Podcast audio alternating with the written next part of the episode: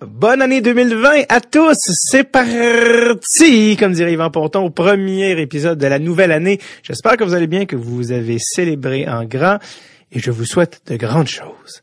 Parlant de grandes choses, alors que le centième épisode de Dress Tape approche, on vous présente, euh, on vous présente, on vous prépare quelque chose de spécial pour le centième épisode.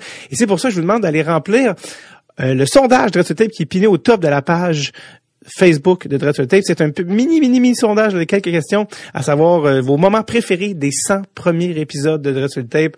Euh, là-dedans, on a les, les, épisodes les plus touchants, les épisodes les plus comiques. Donc, allez, euh, allez sur notre page, remplir ça, et vous allez comprendre pourquoi dans le centième épisode, qui est vers la fin de cette saison-ci, là, on prépare quelque chose de spécial pour quand même souligner cette marque, qui est celle de 100 épisodes. On pensait jamais je pensais pas qu'on s'en reste. Quand on a commencé ça, on ne savait même pas dans quoi on s'embarque, n'est-ce pas? Je poursuis euh, en beauté avec le prochain culturel parce que au moment où l'épisode euh, bon euh, est diffusé, on est en janvier, et qui dit janvier dit patinoire extérieur, hockey extérieur, et moi, ça, c'est synonyme, évidemment, de jersey, de tout. Bref, c'est, c'est quoi au final? C'est des histoires d'hiver. Oh, vous voyez peut-être venir. Histoire d'hiver est un roman de Monsieur Marc Robitaille.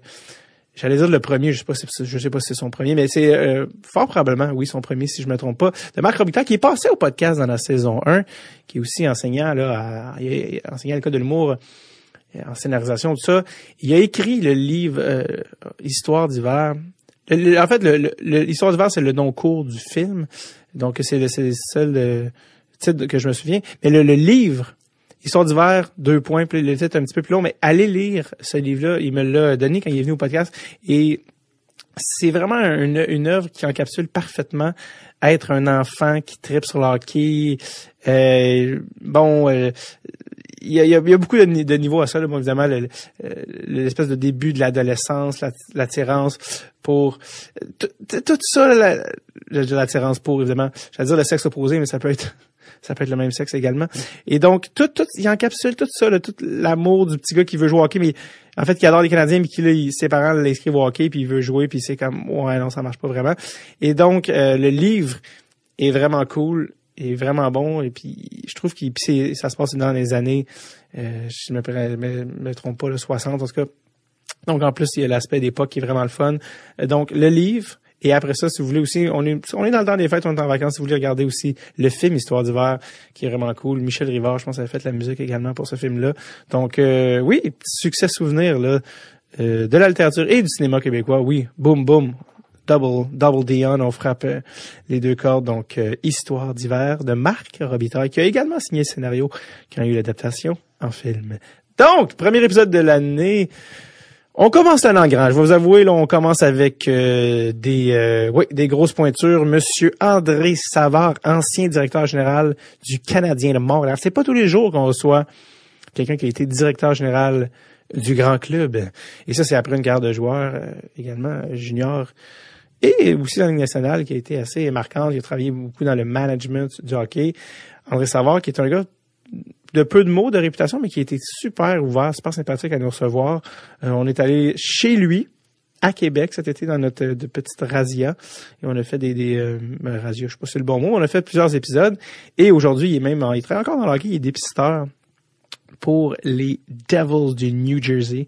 D'ailleurs, c'est assez drôle parce que j'ai réécouté l'épisode et vu que l'épisode est enregistré cet été, ben l'été 2019, euh, l'été dernier, on, on, parle des Devils et de tout l'optimisme avec Taylor Hall qui pourrait signer l'acquisition de Piquet Souban. Et au moment d'enregistrer ceci, là, euh, fin, euh, fin décembre 2019, rien ne va plus au New Jersey. Le coach a été renvoyé, Taylor Hall a été échangé. pour assez, est-ce qu'il a été échangé pour assez, on ne sait pas, mais visiblement on voulait leur signer, ça n'a pas fonctionné, alors que dans l'épisode on parle de comment ils sont optimistes de leur signer. Piquet Souban, au moment où, où je vous parle, a pas de points depuis comme, je pense, une série de 30 matchs sans points.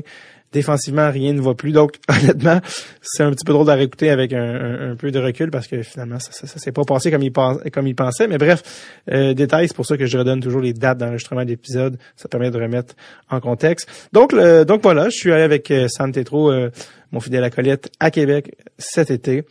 Et euh, André Savard a eu la gentillesse non seulement de nous recevoir, mais de nous recevoir chez lui, dans son propre bureau. Et on revient sur cette vie hein, incroyable de joueurs, de directeur général. C'est pas facile d'être directeur général du Canadien, tout ce que ça implique. Les décisions, ses, ses, ses meilleurs coups, ses regrets. Tout y passe dans cet épisode dont je suis très fier et qui est enregistré le 27 juin 2019. Oui, 27 juin 2019 à Québec, Québec City. C'est parti pour 2020. Voici André Savard.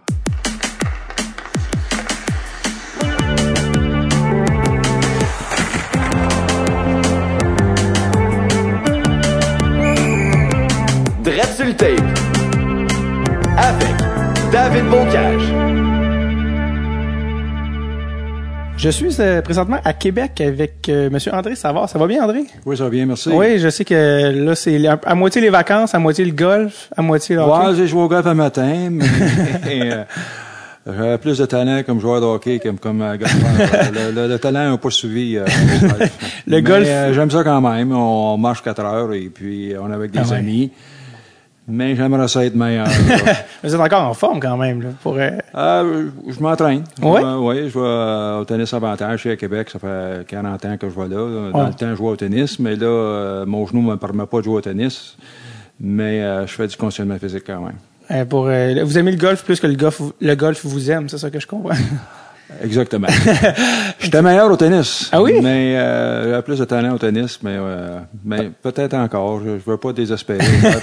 Non, non, à partir du mois de juillet, je vais être en vacances. Là. Peut-être je vais prendre des, je prends des cours et puis euh, peut-être ça va m'aider Ah oui. en espérant. Abandonnez pas, vous allez rentrer dans votre prime là au niveau. Alors vous rentrez Ah, dans votre bien fin prime. de dire ça. Là. Tu peux me donner confiance. là. Je vais prendre. Mais vous êtes un scout, vous savez, il faut donner confiance aux Faut jeunes. donner confiance, oui. faut pas être trop sévère. Sinon, on n'en trouve pas de joueurs. Non, c'est vrai ça?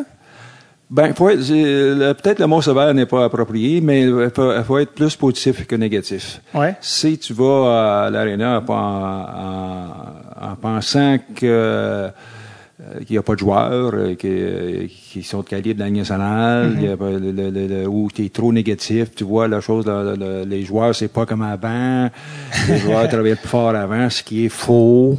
Euh, alors, euh, les, les jeunes d'aujourd'hui travaillent aussi- fort qu'avant. C'est peut-être même plus difficile avec les voyages. Ouais. Là, que, que tu pars de Rouen-Noranda, tu vas au Cap-Breton, ici, on prend la Légion majeure du Québec. Euh, Non, alors, je pense que là, c'est d'être, euh, d'essayer de trouver, euh, oui, il va y avoir des joueurs qui m'ont réussi, c'est trouver ces joueurs-là, puis pour trouver ces joueurs-là, il faut quand même, euh, de, faut penser, euh, faut penser positivement. Ouais. Est-ce qu'il y en a des gens de, de votre époque qui, qui ont de la misère à, à voir le positif dans les jeunes d'aujourd'hui? Ben, je pense en général, les dépisteurs de, de la Ligue du Québec, euh, les, les Québécois sont assez positifs. Il y a, Ouais. des, il y a- il y a des bons euh, dépisteurs ici au Québec. Et je sais que tu vas interviewer Gilles, Gilles Côté. Ouais. Là, tu m'as mentionné ça tantôt. Ouais, Alors, lui, ça, lui, est un.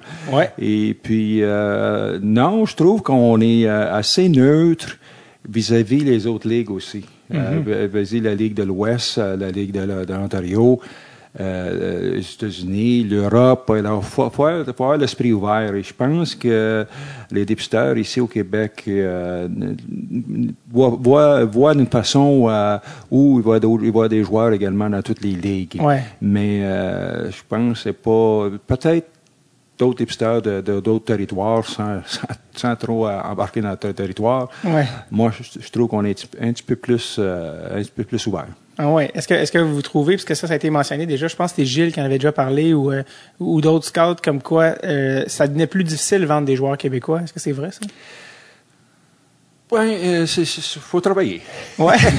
faut, faut travailler et puis euh, faut arriver avec des arguments assez solides et puis faut arriver avec euh, euh, faut pousser Euh, faut, faut pousser un peu et puis euh, chacun a sa personnalité chacun a sa façon de faire les choses Euh, mais il faut aller au parti. Au début, il faut aller, faut, faut- faut aller au match. Et puis, il Ouais. faut aller à beaucoup de matchs parce que le joueur, euh, une fois à l'autre, euh, ça, se ressemble pas toujours. Alors, c'est pour ça qu'il faut te, pour te faire une idée assez, assez que tu sois très à l'aise où tu veux réellement avoir une chance de repêcher ce joueur. Mais Pour- Pourquoi c'est plus difficile de vendre un joueur québécois aujourd'hui qu'avant? Qu'est-ce qui a changé?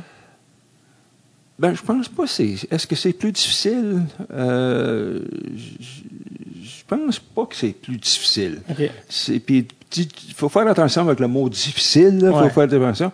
Mais c'est certain qu'au Québec, là, euh, comparativement euh, en Suède, on développe pas assez. Il a- On développe pas assez de joueurs. Euh, euh, comparativement à la Finlande, c'est c'est le développement, pas nécessairement au niveau de la Ligue junior majeure du Québec.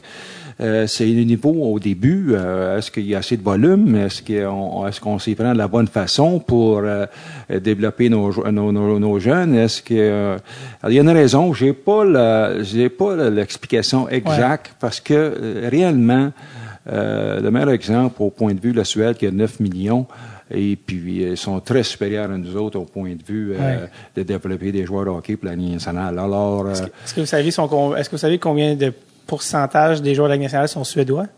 Tout- Euh, Le pourcentage, Ouais. euh, comparativement à nous, à nous autres, c'est élevé. Eux sont. il y a euh, plus, il y a plus euh, de joueurs suédois dans la Ligue nationale que, que, que de Québécois. C'est sont Et 10 sans, sans avoir, euh, sans avoir le, le- le chiffre exact. Peut-être tu l'as, le chiffre Ouais, ils sont exact? 10. 10 des joueurs de la Ligue nationale sont suédois. 10 Ah, ah, c'est beaucoup. C'est beaucoup pour un Ah petit bon, ben, pays. je te remercie de m'avoir donné cette Ben oui. réponse-là. là. Est-ce que vous savez pourquoi je sais ça? Parce que j'ai rencontré le président de la Fédération suédoise de hockey sur glace. OK. Quand j'étais allé en Suède voir Forsberg, Oui. puis Nassum, tout ça, on a rencontré, il s'appelle Tommy Boostet. On a rencontré le président, puis il nous a sorti même son... Il y a, ça- il y les chiffres, là, lui. Y Ben, pas les chiffres. Plus que les Il y a chiffres. 10 de Suédois dans la Ligue nationale. Ouais, puis lui, Ouais. en 2000, quand il a... Et euh, il y a des bons, hein. Des très bons. Ouais, des, dans l'élite, puis les, les repêchages, les derniers, t'as Darlin, t'as as beaucoup de, de, de très bons. Puis il nous a même donné le... Il nous a donné le... Comment t'appelles ça? Le PowerPoint de leur programme de développement. Et euh, c'est très intéressant, je le dis, parce qu'on en parle, puis... Mais je sais qu'eux autres, ils ont, un suivi. Et, Ben oui. Puis, euh, ils, en- ils engagent Très gens- rigoureux. Ouais, très rigoureux. Ils ont un suivi. Puis, euh, l'instructeur suit son club. Puis, euh, il axe beaucoup, euh, il axe beaucoup sur le développement euh, euh, des, des, ba- des- des bases naturelles. Et puis, nous autres, on va trop, probablement, en système euh, trop vite. Et puis même avec mon, mon fils, c'est un, instructeur avec euh, mon petit-fils cette année, puis j'étais à un, match. Et puis euh, le club était pas fort, mais il jouait d'une façon où il jouait la trappe. Ça, ça, ça je vois la trappe à cet Mon Dieu, âge-là. là. quel âge? Euh, j'ai mentionné à mon à 10 ans, j'ai mentionné à mon fils qui était assistant instructeur, Patrick. Non, non, non, non, non, non, non. Et J'ai dit, à cet âge-là, c'est dit, euh, ça court après la rondelle, ça, ça essaie d'enlever la rondelle aux autres. Il faut, faut que tu fasses l'échec avant, faut que tu pousses, et puis c'est comme ça que tu vas améliorer, euh, t'améliorer ton patin. Alors, on va probablement trop au point de vue, euh, on va, ça c'est un exemple, Ouais. on va probablement trop au point de vue euh, euh, systématique trop vite. Alors, euh, Pour que quelqu'un qui travaille pour les Devils dise « Hey, la trappe Ouais. » Ça, c'est ça, c'est pas peu dire. Mais les Devils jouent pas à Plus la trappe. maintenant, plus maintenant, L'ancien plus maintenant. Devils joue à la Ouais. trappe. Mais là, là, on- non, non, c'est fini, là. C'est fini, ça. Non, euh. Coach Hines, Coach Hines, non, Coach Hines, il, euh, Ouais. il est très bon instructeur. Et puis, euh, non, il pousse, il pousse, puis euh, il veut pas jouer à la trappe. Non, euh, d'ailleurs, d'ailleurs, euh, notre gérant veut pas jouer à la trappe. Notre Non. gérant, notre gérant, Ray Shiro. euh, Ray Shiro, euh, il veut pas jouer à la trappe. Et, et alors, euh, Ray Shiro, qui est un, un homme de hockey très intelligent. oui, ben oui, il, est intelligent. Moi, je l'ai connu dans le temps à Ottawa. Euh, il était assistant gérant à Ottawa avec, avec, euh, Pierre Gauthier. C'est, là que j'ai fait la- ma première connaissance avec euh, Ray Shiro. Ouais. Et puis après ça, à Pittsburgh. Euh, C'est lui qui t'a euh, engagé, euh, euh, ouais, oui, il m'a engagé Comme souvent. coach. Il m'a congédié une fois. Ouais, c'est ça. Non, ben, je, dois me, je dois me reprendre. Mais non, il m'a offert un poste. Il m'a offert un poste. Je l'ai pas pris tout de suite, puis je l'ai pris l'année suivante. De quand vous étiez assistant coach renvoyé, puis là, vous avez Euh, assistant coach avec, euh, avec Michel Terrien. Ouais, J'aurais pu deme- demeurer pour finir la saison, mais j'ai, j'ai refusé. Ouais, pour des Mais raisons de ça, euh, j'ai repris l'année d'après. comme euh, dépisteur cette fois. oui, dépisteur professionnel. Ouais. Parce que Ray Shiro, euh, qui, qui est encore dans- qui défrait la manchette à chaque juillet parce qu'il fait des bons coups à chaque année Ouais. depuis une couple d'années.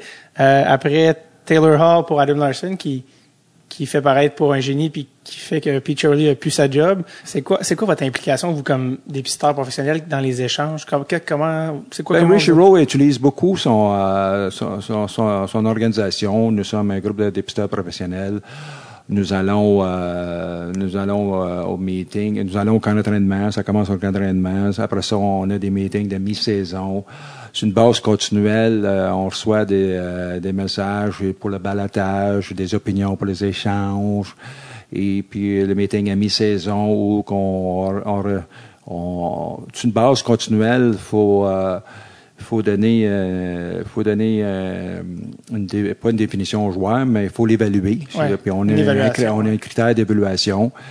Et alors, euh, ça, c'est un suivi. Le- le- la job, c'est de connaître, le- c'est connaître, le- c'est connaître nos équipes. Le- et, et puis, si la, la situation se présente où qu'on doit se prononcer, euh, lorsque le gérant demande notre opinion, ben, il faut que tu connaisses les joueurs. Et, mais on se rencontre souvent. Et on- là, on- là, je m'en vais pour le marché d'agents libres. Ouais. Euh, J'étais avant parce qu'avant, on, a tra- on, a, on a travaillé avant, on a tout fait la préparation pour le marché d'argent libre également. J'étais- j'ai-. Ça, c'est au niveau professionnel, mais j'ai aussi, je participe au niveau amateur. Mais au niveau professionnel, euh, c'est euh, c'est une base continuelle. C'est des joueurs de la Ligue nationale. Des, des joueurs de la Ligue nationale, et également certains, moi j'ai certains clubs de la Ligue américaine également. Est-ce que vous voyez ça en Europe, c'est pas vous, par exemple? Non, moi, euh, en Europe, euh, je l'ai, je l'ai fait au niveau amateur. OK. J'ai été dépisteur euh, en chef à Ottawa. J'ai été partout. J'ai été Ouais. en Finlande, été en Suède, j'ai été en Russie, j'ai été partout aux États-Unis, j'ai été dans l'Ouest canadien, j'ai été euh, en Ontario, j'ai été au Québec. Je l'ai fait. Ouais. Alors, euh, C'est lequel que vous aimiez le plus? C'est lequel territoire que vous aimiez le plus couvrir? Ben, tu, le- le- le- tu, tu couvres beaucoup de joueurs. Beaucoup de joueurs. Moi, ma meilleure sélection, c'est euh, c'est Assa. Euh, Marcel. Euh, Assa, euh, Marianne. Marianne. Vous- avez repêché les deux. Euh, non, non, Ah non, j'ai pas repêché Marcel. C'était l'année avant que vous Euh, deveniez. Marcel, j'ai euh, j'ai Non. hérité de Marcel. Exactement. Mais il y avait pas le c'est pas le même euh, c'est pas le même euh, Non. deux frères et puis euh, Ma- Marianne euh, on connaît toute sa carrière alors on l'a excellé on l'avait euh, on l'avait cinquième sur notre liste de député chef puis on l'a repêché douzième Hmm. et puis, euh, c'est un, joueur de talent, c'est un joueur de caractère, c'est une très bonne personne, c'est un, un joueur euh, qui était très bon offensivement, par contre très conscient défensivement. Alors, il y avait des, grands, des grandes qualités. Euh, Marcel a ça. Euh, il y avait des, beaucoup d'aptitudes, il y avait beaucoup de possibilités pour réussir. C'était son niveau de concentration. Ses nouveaux, son niveau de concentration euh, durant un match euh, faisait défaut. Et alors, il, son, on, a- on appelle ça en anglais le focus. Ouais. Il avait de la misère à garder le focus. Et puis, alors, euh, c'est- je pense que c'est ça qui euh, lui a nu, lui a nuit euh, le plus possible pour faire carrière. Oui, absolument. Parce que c'est ça, vous, vous êtes rentré, euh, vous êtes rentré, on, on, on passe du coq à l'âne, c'est bien, c'est parfait comme ça. Vous êtes, vous êtes rentré comme directeur général en novembre 2000, c'est ça? Oui, Ah, mais va. euh, Je dois l'avoir. Tu as, ça devant toi, là. Je vois Ben, ça je- une- alors, euh, à novembre près. 2000. Ah oui, oui, oui, ça, Ben, doit- je pense. novembre, novembre, novembre 2000. Mais oui, c'est oui, c'est... euh, Puis c'est juste avant qu'il C'est, euh, c'est le, ça, c'était un fameux, euh, c'était un fameux, euh, une fin de semaine, ça. Euh, il y avait, j'avais mon, un samedi soir, euh, j'étais euh, au match Toronto contre le Canadien. Moi, j'étais directeur personnel des joueurs. Euh, Régent Hall euh, m'avait, m'avait engagé durant euh, la saison estivale. Et puis, euh, alors, euh, et, et là, le- on perd, Alain Vigneault est un instructeur. On perd le match. euh, le Canadien perd le match. Euh, Guy Carbonneau faisait partie de l'organisation également. Et puis là, euh, on- Pierre Boivin, qui était le président, nous a demandé de, de- d'aller le voir dans son bureau avec Régent Hall. Et puis la grosse discussion, c'était est-ce qu'on congédie Alain Vigneault ou on garde Alain Vigneault? Et euh, moi, mon vote, c'est non, on garde Alain Vigneault. Et euh, j'ai tenu et j'ai, continué, j'ai, couché à Montréal. Le lendemain matin, suis, j'ai été voir Régent Hall tout seul à son bureau. J'ai dit, écoute, Régent, j'ai dit, il est trop tôt dans la saison. J'ai dit, pour moi, il n'est pas question, pas question de, qu'on, que tu dois congédier Régent Hall. Euh, Alain, euh, euh, Alain. Régent Hall, congédié Alain Alain Vigneault, Vigneault, ouais. excuse-moi. Et puis, euh, je pensais qu'il était pour m'écouter. je pensais que euh, j'avais mon argument était solide. Et puis, ça a continué comme ça. Après-midi, après, avec mon épouse, on est revenu à Québec. Et puis, le téléphone a sonné une couple de fois à Régent. Puis, j'ai dit non, euh, Régent. J'ai dit, moi, je change pas d'opinion. J'ai dit, euh, c'est Alain Vigneault, continue. Et puis, tu devras pas faire ça. Il dit OK, André. Alors, je pensais que finalement, euh, il l'a congédié. Il l'a congédié, congédié le soir. Et puis, je me suis couché le soir. Et bon, ben, je dis, euh, il m'a pas écouté. Euh, C'est ça arrive, des fois tu te fais écouter, des Ouais. fois tu ne fais pas. Ouais. Et puis le lendemain matin, chose que je savais pas, euh, M. Boivin euh, avait congédié Régent Houle. le matin. Est-ce que c'est relié au fait qu'il avait renvoyé Vigneault? Que... je- On le ben, c'est que lui qui sait pourquoi qu'il a décidé de, de- Alors là, il m'a appelé, puis euh, euh, M. Boivin m'a appelé puis il dit, ben, pour m'annoncer qu'il avait congédié les gens légalement et si j'étais intéressé à prendre le poste de, de gérant général du Canadien par intérim. Et alors là, j'ai pas eu beaucoup de temps à y réfléchir, mais j'ai dit oui. Puis là, j'ai été au téléphone en haut, euh, puis j'ai descendu en bas, puis j'ai dit à mon épouse, Marie-France, j'ai dit, je m'en vais à Montréal comme, euh, comme gérant euh, par intérim. J'ai dit, il faut que je prenne l'avion à 9 heures. Et puis là, on, on s'est dépêché. J'étais arrivé à l'aéroport. Euh, la fille au comptoir, euh, la femme, la femme au comptoir m'a disputé. Elle dit, Monsieur, vous arrivez juste pour l'avion. Elle dit, euh, vous pourrez pas arriver un peu plus tôt. Alors, je n'ai pas dit, c'est c'est quoi? J'ai dit, je, je m'excuse, madame, là, je vais arriver plus tôt la prochaine fois. là. Savez-vous, je suis qui? Vrai. Alors là, euh, j'ai pris l'avion, puis euh, à 9 heures, puis là, c'est là, finalement la conférence de presse qui euh, la conférence de presse pour euh, m'annoncer que euh, que j'étais pour être gé- gérant, euh, annoncer que je- j'étais gérant par intérim du Canadien de Montréal. Entre-temps, ben, euh, Régent Houle elle avait eu, avait eu le temps d'en- d'engager Michel Terrien le soir. Tabarouette. Alors, c'est tout ça, c'est cette fameuse, euh, Série fameuse d'événements. samedi puis dimanche série d'événements qui, euh, c'est comme ça, ça s'est dessiné le destin que je suis devenu, euh, je suis devenu euh, gérant du Canadien. Régent Houle a, a- a- a renvoyé Alain Vigneault, il a engagé Michel Terrien, il s'est fait renvoyer, puis vous êtes devenu directeur général par intérim, tout ça dans la même soirée. Oui, puis, euh, euh, puis euh, Michel Derrien, il n'a pas gardé, il a pas gardé Les assistants? Les assistants. Coach. Voilà. il est rentré avec ses nouveaux gars. Ben, il- pas tout de suite, là, mais euh, Clément Jaudoin qui est assistant, puis euh, finalement, euh, alors tout ça, je ne le savais pas, là, moi. OK. Là. Je savais pas, Ouais, c'était c'est ça. la mécanique, mais... Mais vous, vous aviez jamais été directeur général à ce moment-là? Vous aviez été Non, coach, non, non, je- ben, été- non, j'avais été... euh, j'avais travaillé dans l'organisation des Nordiques très longtemps. Ouais. J'ai été, j'ai été joueur, j'avais fait beaucoup de... Euh, instructeur, instructeur, dépisteur. J'avais été euh, 10 ans dans l'organisation des Nordiques, plus, euh, plus le 12 ans si on compte les, deux années comme joueur, instructeur du club ferme à Fredericton. Alors, mon expérience avec les Nordiques m'avait beaucoup, euh, m'a beaucoup aidé dans, dans cette... euh, comment, comment, euh, comment réussir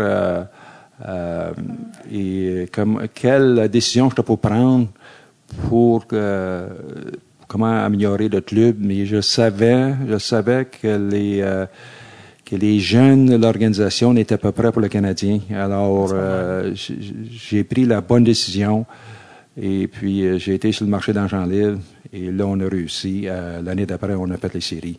Ouais. Alors, Mais là, on, on va, on passe vite à travers l'étape, mais quand vous êtes vite d'avoir fait proposer le, le rôle de directeur général, vous avez jamais été directeur général. Le directeur général du Canadien de Montréal, vous êtes francophone, vous êtes québécois.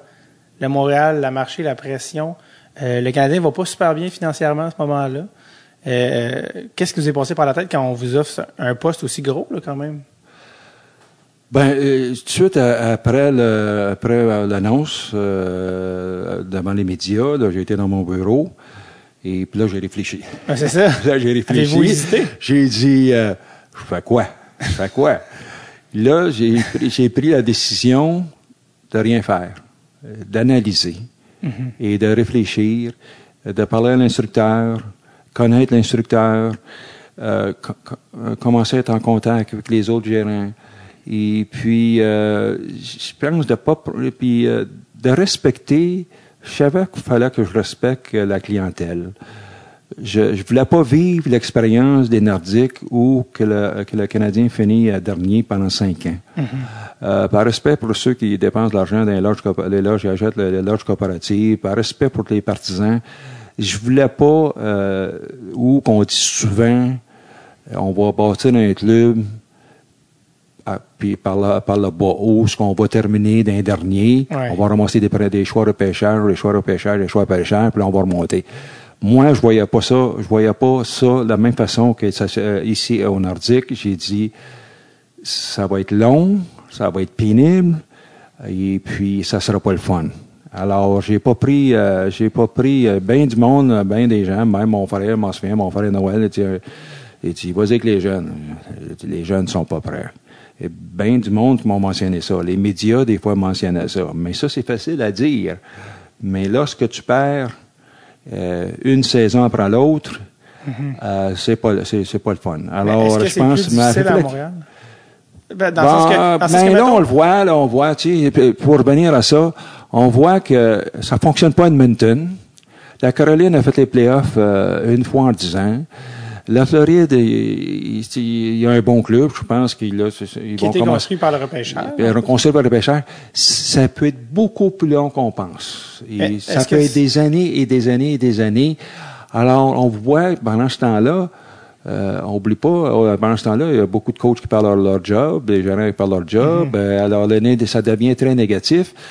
Et puis, euh, C'est une décision à long terme. Quand tu décides de bâtir pour le repêchage, tu acceptes que tu vas avoir 4-5 ans de misère. C'est facile de dire le mot accepter. Mais pe- pe- pendant, euh, euh, pensez, là, euh, tu sais, un, match canadien, le monde, il appelle, là, c'est Ron, là, puis ça va pas bien, là. Mais ça, c'est le genre de truc Mais- comme directeur général auquel vous pensez, là. Non, moi, Parce je pense, êtes je pense, moi, je pense que j'ai, j'ai, réalisé, j'ai pensé, puis j'ai analysé qu'il fallait que je prenne la direction, que, que, un coup, que faire des bonnes transactions si la transaction se présente. Ouais. Et je me suis mis, là, je me suis mis euh, dans, dans, dans- dans- une situation que je pour refuser. Faut pas faire des transactions simplement pour faire la transaction. Ouais. Mais quand j'ai changé à Trevor Linden, et puis j'ai eu Zetnik, Ouais. c'est une transaction que j'ai travaillé pendant euh, deux mois. Et puis, même si j'étais par intérim, je me suis dans une situation, jamais je vais faire un échange, simplement faire l'échange. Ça va être une bonne ou ça sera pas, ou ça sera zéro. Mm-hmm. Et puis, les gens, ils en veulent des transactions. Ils veulent, ils aiment, ils aiment l'action. Ouais. Mais je me suis pas mis dans cette situation. Non. En fait, moi, ce que je me demandais, c'est, vu qu'on voit que les dynasties, mettons comme Pittsburgh, Chicago, sont construites par le repêchage, mais qui ont eu des grosses années de misère avant pour arriver là. Mais faut pas oublier, Pittsburgh, que- Pittsburgh, là, euh, sont- ils ont gagné la loterie avec Sidney Ouais. Crosby. C'est une loterie. Une chance. Euh, Oui. Et puis Pittsburgh, je m'en souviens, Pittsburgh, c'est un club qui a passé proche de partir de Pittsburgh. Ouais, ouais. Le club était à vendre. Ah oui, ils ont et été puis, chanceux. ben, ben, et puis, je m'en souviens, j'étais là, et puis des gens qui venaient à Pittsburgh, puis ils voulaient faire des offres pour euh, acheter Pittsburgh. Basili, Ouais, Jim Basili. Jim Basili, qui, est qui, Blackberry, qui est venu, je m'en souviens, j'étais un instructeur. Ouais. Et puis, euh, c'est Batman, euh, il voulait pas, Batman, il voulait pas que Pittsburgh déménage. Ouais. Mais à un moment donné, c'est, si ça continuait, il faut pas oublier, Pittsburgh, euh, euh, les- les- euh, ils ont passé proche de la faillite. Ouais. Et alors, euh, c'est, Eh, c'est, bien beau là, de ouais. tout ça. Là. Mais la loterie, la loterie, la loterie euh, Sydney a sauvé Pittsburgh. Ouais. A C'est sauvé un coup de Pittsburgh. chance. Ben, Parce que Ben, années de des derniers, mais Ouais. ça- ça- ils ont gagné la loterie. ça aurait pu être Montréal, Et qui est arrivé cinquième, ça aurait été une histoire différente. Ça aurait pu être Montréal. Mais Montréal, euh, ils vont toujours survivre. Puis Ouais, c'est pas la même situation. Non, c'est ça. Mais tu sais, Chicago, là, quand on a commencé à Pittsburgh, euh, quand je suis arrivé avec, euh, avec Michel, il y avait 12 000 personnes. Il y avait, avait pas 17 000. Ça allait mal à la shop. Il y avait 12 000, puis Michel, il a très, il a, Michel a très fait euh, une très bonne job. À un moment donné, on était 16 matchs sans, sans perdre. Et puis les assistants sont montés euh, graduellement, puis finalement pour se rendre à 17 000. Puis depuis ce temps-là, ça a pas, ça, Ça- ça, a pas, Crosby ça a continué. Parce que quatre ans de suite, les Pingouins ont pogné Fleury, Stahl, Malkin, puis Crosby. Puis, euh, ben, les Chicago, ils ont pogné Taves, des tout ça. Est-ce qu'à Montréal, il y a tellement de pression de, justement, de devoir de nos fans qu'on peut pas se permettre d'être très mauvais pour aller repêcher, qu'il faut toujours être Ben, bon? très, très, très- mauvais. euh, Parce que puis les on a instauré la, la, la loterie. T'es pas certain d'avoir le premier ou, dernier. deux- euh, ou le, le- le deuxième. Euh, on le voit avec euh, certains clubs Ligue nationale, ça peut être long. Ouais. Moi, j'ai, où j'ai réussi sur le marché d'argent libre, euh, j'ai réussi avec, euh, avec euh, Yannick Perrault, Ouais. Euh, j'ai fait faut, une- faut dire qu'à l'époque aussi, les, les, les joueurs autonomes étaient plus vieux. C'est ça aussi. Le qu'il faut 31, expliquer. oui. C'est plus difficile aujourd'hui. C'est plus difficile aujourd'hui parce que quand, quand j'avais le marché d'argent libre, à Montréal, c'était à 31 ans. Oui, mais fait que les, les joueurs étaient déjà 4 Oui. ans plus vieux. C'est Oui. quand même. Euh, ben, l'exemple, c'est là. C'est Yannick Perrault, c'est Gilmore. Euh, j'ai été chercher Gilmore, Quintal dans un échange, D'accord dans un échange. Joey Junot. Euh, Joe et Junot qui nous a donné des grands services. Alors, c'était tous des gars que de la Ligue nationale que finalement, ben, l'année d'après, on a fait les séries, puis l'engouement est revenu. Ouais. Mais euh, oui, ça peut être une méthode de finir dernier si tout le monde l'accepte. C'est C'est- que- Est-ce que demande- c'est tout le monde l'accepte, mais c'est difficile que tout le monde l'accepte? Est-ce que, est-ce que, est-ce que, parce que moi, ce que je me demandais, c'est est-ce qu'à Montréal, on est condamné à, euh, en tant que directeur général, de travailler dans le court terme, tu sais, vu que tu dis, on peut pas être mauvais trop d'années de suite, ce qui fait que tu te ramasses pas assez bon pour être contender, mais Ben, pas assez moi, mauvais pour euh, être. Moi, là, premièrement, je vais faire attention. Là. je veux dire, je me mêlerai pas trop des histoires du, euh, du Canadien. Non, mais pas actuellement, mais en général. Ben, je me fais rien. Je Vous pas été trop. directeur général, vous savez. Oui, oui, j'ai été gérant, général, mais je travaille au New Jersey. oui, non, c'est ça. Euh, OK? Et puis, euh, je suis pas, je fais pas partie des médias. Euh, quand tu fais partie des médias, tu donnes ton opinion. Et, mais là, moi, je travaille pour le New Jersey. et puis, euh, alors, je vais me mêler de mes affaires, euh, mais c'est une job euh, difficile. Euh, le marché d'argent libre, c'est- difficile. À 28, à 28 ans, les joueurs deviennent agents libres. Ouais. Ils peuvent aller, il y a 31 clubs, 27 il va en avoir- je il va en avoir 32. Ouais. Alors, ils ils ont beaucoup de choix. Ouais. Euh, mais euh, oui, euh, c'est euh, c'est plus difficile que quand que, euh, le marché d'argent libre est en 31. Ouais. Mais euh, c'est comme encore une fois, c'est euh, ceux qui sont en charge de prendre la direction qu'ils veulent prendre. Ouais. Puis quand vous dites, euh, tu sais, parce que les années de souffrance, c'est- difficile là, de dire on va tanker, c'est pas tout le monde qui veut ça. Est-ce que vous sentez que c'est- ça vient de plus haut que vous, de c'est c'est pas possible, de vos dirigeants, vous comme directeur général, c'est pas, on, il faut vraiment viser les séries, il faut viser, on peut pas aller en reconstruction. Ça, ça vient d'en- de plus haut que vous, comme comme comme euh, Bon, le directeur. coach, euh, le coach veut toujours gagner, le gérant veut toujours gagner. Mais le Euh, président- mais c'est ici les Nordiques, je me souviens, la, la, la- les Nordiques, euh, le, mandat euh, dans, dans les Nordiques, c'est on n'échangera pas notre premier choix. On garde toujours notre premier choix. Ouais. Et puis euh, finalement, ils ont gardé les premiers choix, puis le meilleur était à venir. Ils ont gardé, la, la- ils ont gardé le, Oh, le ouais. premier choix, puis ça a été, euh, ça a été la, la façon qu'ils ont, ont fait les choses. Puis finalement, c'est les gens de Colorado qui en ont profité. Ouais. Mais oui, tu peux réussir de, tu peux réussir de cette façon-là. Mais c'est pas garanti. C'est pas garanti. On le voit dans Ligue nationale actuellement. C'est pas garanti. Oui, il y a certains exemples, mais euh, il y a d'autres exemples, c'est non. Puis il y a une fois, comme directeur général, vous en avez, vous en avez déjà, déjà parlé, que vous, justement, vous cherchiez une étincelle à Montréal pour aller chercher un petit peu d'excitation. Puis au repêchage de 2001, vous avez essayé un coup fumant. Euh, vous savez de quoi je parle? Vous avez essayé... Kovalchuk. Exactement. Ouais, ouais. Vous avez... Kovalchuk. Ouais, il l'a essayé, lui. il l'a essayé. euh, j'ai offert, euh, j'ai offert, je pense, euh, ouais, j'ai essayé, puis j'ai essayé jusqu'au matin de- du repêchage. J'ai été le voir le matin du repêchage. Don Waddell. Don Waddell, puis j'ai essayé, euh, j'avais essayé euh, deux, trois semaines avant, peut-être trois semaines avant, puis euh, je pensais que j'avais mis, euh, je pense que je l'aurais eu si, je, je, pas, probablement l'aurais eu si j'aurais mis Théodore dans le marché. Ouais. Ouais, c'est ça que j'ai- j'ai refusé de mettre Théodore. Et puis, euh, il y avait Hackett, puis il y avait euh, Mathieu Ouais. Garon. euh, mais euh, là, Théodore, j'ai dit non. Euh, j'ai dit non, euh, le prix était trop élevé. Ouais. Et puis, il y avait d'autres joueurs, évidemment. J'ai jamais nommé les autres joueurs, là. C'est par politesse. Ah ouais, mais j'ai moi. c'est- Nomme-moi les dons, ouais. Ron Hensey, Oui, qui était un ancien choix de première ronde, qui avait été perdu au. Ouais. Ton préféré, Marcel Ossa. oui. Un choix de premier tour, fait que vous savez, puis, euh, Ma- puis Mathieu Garon. Puis eux, ils voulaient pas Mathieu, ils voulaient José. Oui. Il Puis- voulait, il voulait, il voulait, euh, il- voulait- Et il faut dire que José avait pas encore gagné le Hart et le Vézina. Là, on parle de 2001, puis lui a gagné ça l'année d'après. Oui, mais c'était- notre gardien numéro un. Ben oui, exactement. Alors, tu peux pas mettre ton, ton gardien numéro un. Et puis, euh, euh, Roland Melançon avait beaucoup confiance, en lui. C'était l'homme de Michel Terrien. Ouais. Alors là, c'est, c'est, c'est- quand c'est l'homme de Michel Terrien, c'est euh, le- le- le- le- l'assistant, euh, le co- coach et gardien de but.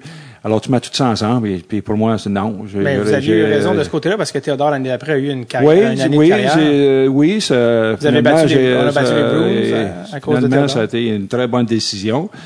Mais je pensais quand même avec les autres les, euh, les autres joueurs qui étaient des premiers choix. Ouais. et puis que Mathieu un, Mathieu Garon était un bon prospect puis Ouais. pouvait, pouvait devenir numéro un. Je pensais que c'était une belle offre, mais elle n'était pas assez belle. Non. Mais de Don Waddell a dit que de toutes les offres qu'il avait reçues, que c'était le, c'était la meilleure pour, pour le premier choix. Ben et- et- oui, mais c'est toi qui as travaillé le plus fort, c'est toi qui le veux le plus. Ouais. Et puis moi, dans l'idée de Kovalchuk, je voulais donner euh, un joueur étoile aux, aux Canadiens, Ouais. aux partisans. Je voulais amener, de le- je voulais amener euh, un gars qui était excitant, il y a un gars qui était, on- je l'avais vu, j'avais fait du repêchage cette saison-là. Et puis euh, je voyais si on a eu de la difficulté à faire les séries, on a fait les, les séries. Si on les fait pas, mais au moins les partisans, il y avait un joueur vedette. Et puis, euh, mais j'ai essayé, j'ai essayé fort, mais finalement, Don n'a pas voulu. C'était difficile parce que vous avez raison que les gens voulaient des, des joueurs euh, vedettes. À ce moment-là, c'est le meilleur compteur du Canadien avait 47 points par année. C'était des années difficiles. Wow, t'es pas fort. Non. non, t'es pas fort. Quand que j'ai hérité d'un club euh, qui était euh, euh, sans insulter personne, là, mais j'ai Euh, hérité d'un club qui euh, qu'on n'était pas très talent- talentueux. Puis euh, c'est pas au niveau de la relève, comme vous avez dit, les, les Jason Ward, Eric Chouinard et Marcel ça n'étaient pas rendus à un point où euh, vous pouvez vous Ouais, avez Ribeiro. euh, Ribeiro, c'en était un bon. euh, Ribeiro. Il y avait des, des joueurs qui ont joué dans les nationales, Ouais. mais lorsque tu mets de- des joueurs trop jeunes, trop vite, Ouais, un ensemble de jeunes, euh, c'est impossible de réussir. ouais, ouais. Est-ce que vous avez, est-ce que vous êtes content de ce que vous avez fait euh, par le repêchage à Montréal? Vous en avez eu deux en fait là, qui étaient Ben, suivis. euh, c'est- c'est- 2000 ben, l'année 2000. pendant que j'étais là, on a manqué Bergeron. Euh, ça, ça m'in- ça m'insulte beaucoup. Ça m'insulte beaucoup parce que moi, j'avais, j'avais demandé à mes dépisteurs de, de me donner, euh, des, pour aller voir de certains joueurs qui sont dans les deux premières rondes. Et puis, euh, euh, il l'avait pas dans les deux premières rondes. Il y avait, euh, j'avais engagé mon ami Régent Giroux, qui, euh, qui avait, j'avais joué au hockey avec ici à des remparts. Euh, mais lui, il commençait. Il y avait pas, mais dans, dans, dans le groupe, là, ou dans le groupe de, de, de dépisteurs, c'est une base régulière.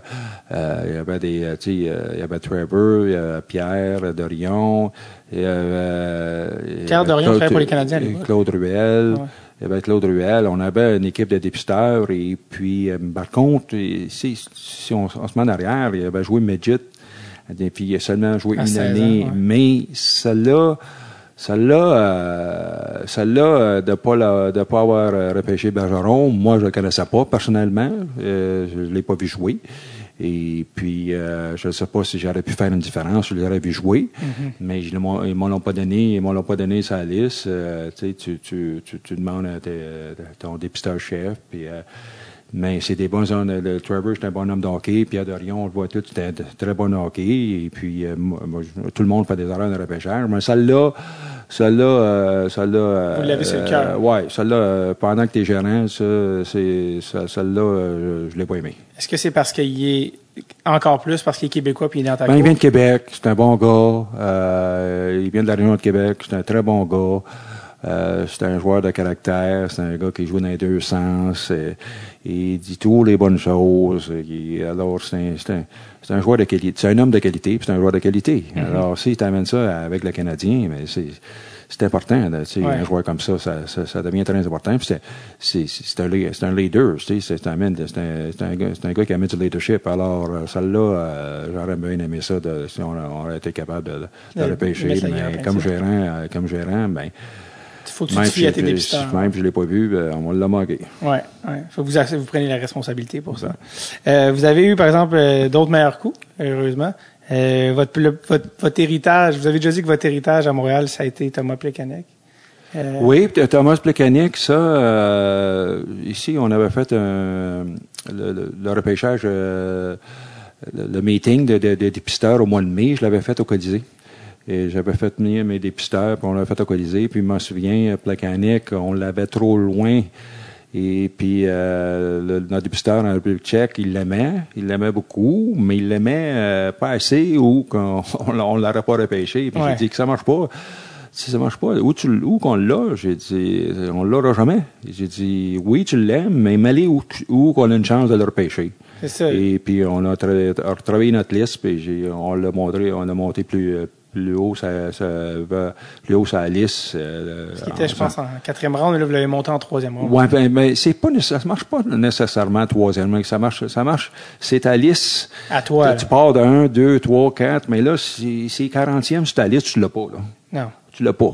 Euh, tu sais, même si, c'est parce que c'est- on n'a pas toute la même liste. Pas- ça, ça marche pas. Des fois, là, tu, tu peux pogner un gars 30e, puis euh, il est 30e sur ta liste, tu peux, te- tu peux, tu peux peut-être l'avoir 40, euh, au, euh, au- au- euh, le repêché au quatrième rang, Ouais. Au- pas au quatrième rang, mais euh, dans la ronde, la quatrième ronde. Alors, c'est, c'est, c'est imp- la liste est importante où tu mets tes joueurs sur la liste. Vous, est-ce que vous, personnellement, vous l'aviez vu jouer, Plekanec? Oui, oui, Plekanec l'avait vu jouer. Oui, je l'avais vu jouer. Lui, je l'avais vu, lui. Alors, Puis lui, vous l'aimiez? Oui. Lui, je l'avais vu. Et tu vois, en Europe, ils sont, sont là en Europe. Et puis tu vois, des tournois en Europe, ils sont faciles, ils sont là. Alors lui, je l'ai vu jouer, comme Kovalchuk l'avait joué. Et alors là, tu peux te prononcer. Parce que tu pas, tu l'as pas vu jouer, tu peux pas te prononcer. là. Tu sais, Bergeron, on l'a pas vu jouer, je peux pas me prononcer. Mais. Ouais. quand j'ai vu un, quand j'ai vu un joueur, puis je l'ai évalué, puis j'ai assez de, j'ai assez de matchs sur le joueur-là, mais là, tu peux, euh, tu peux te prononcer. Alors, ben, dans le cas de Plekanec, je me suis prononcé. Puis vous, vous avez eu raison.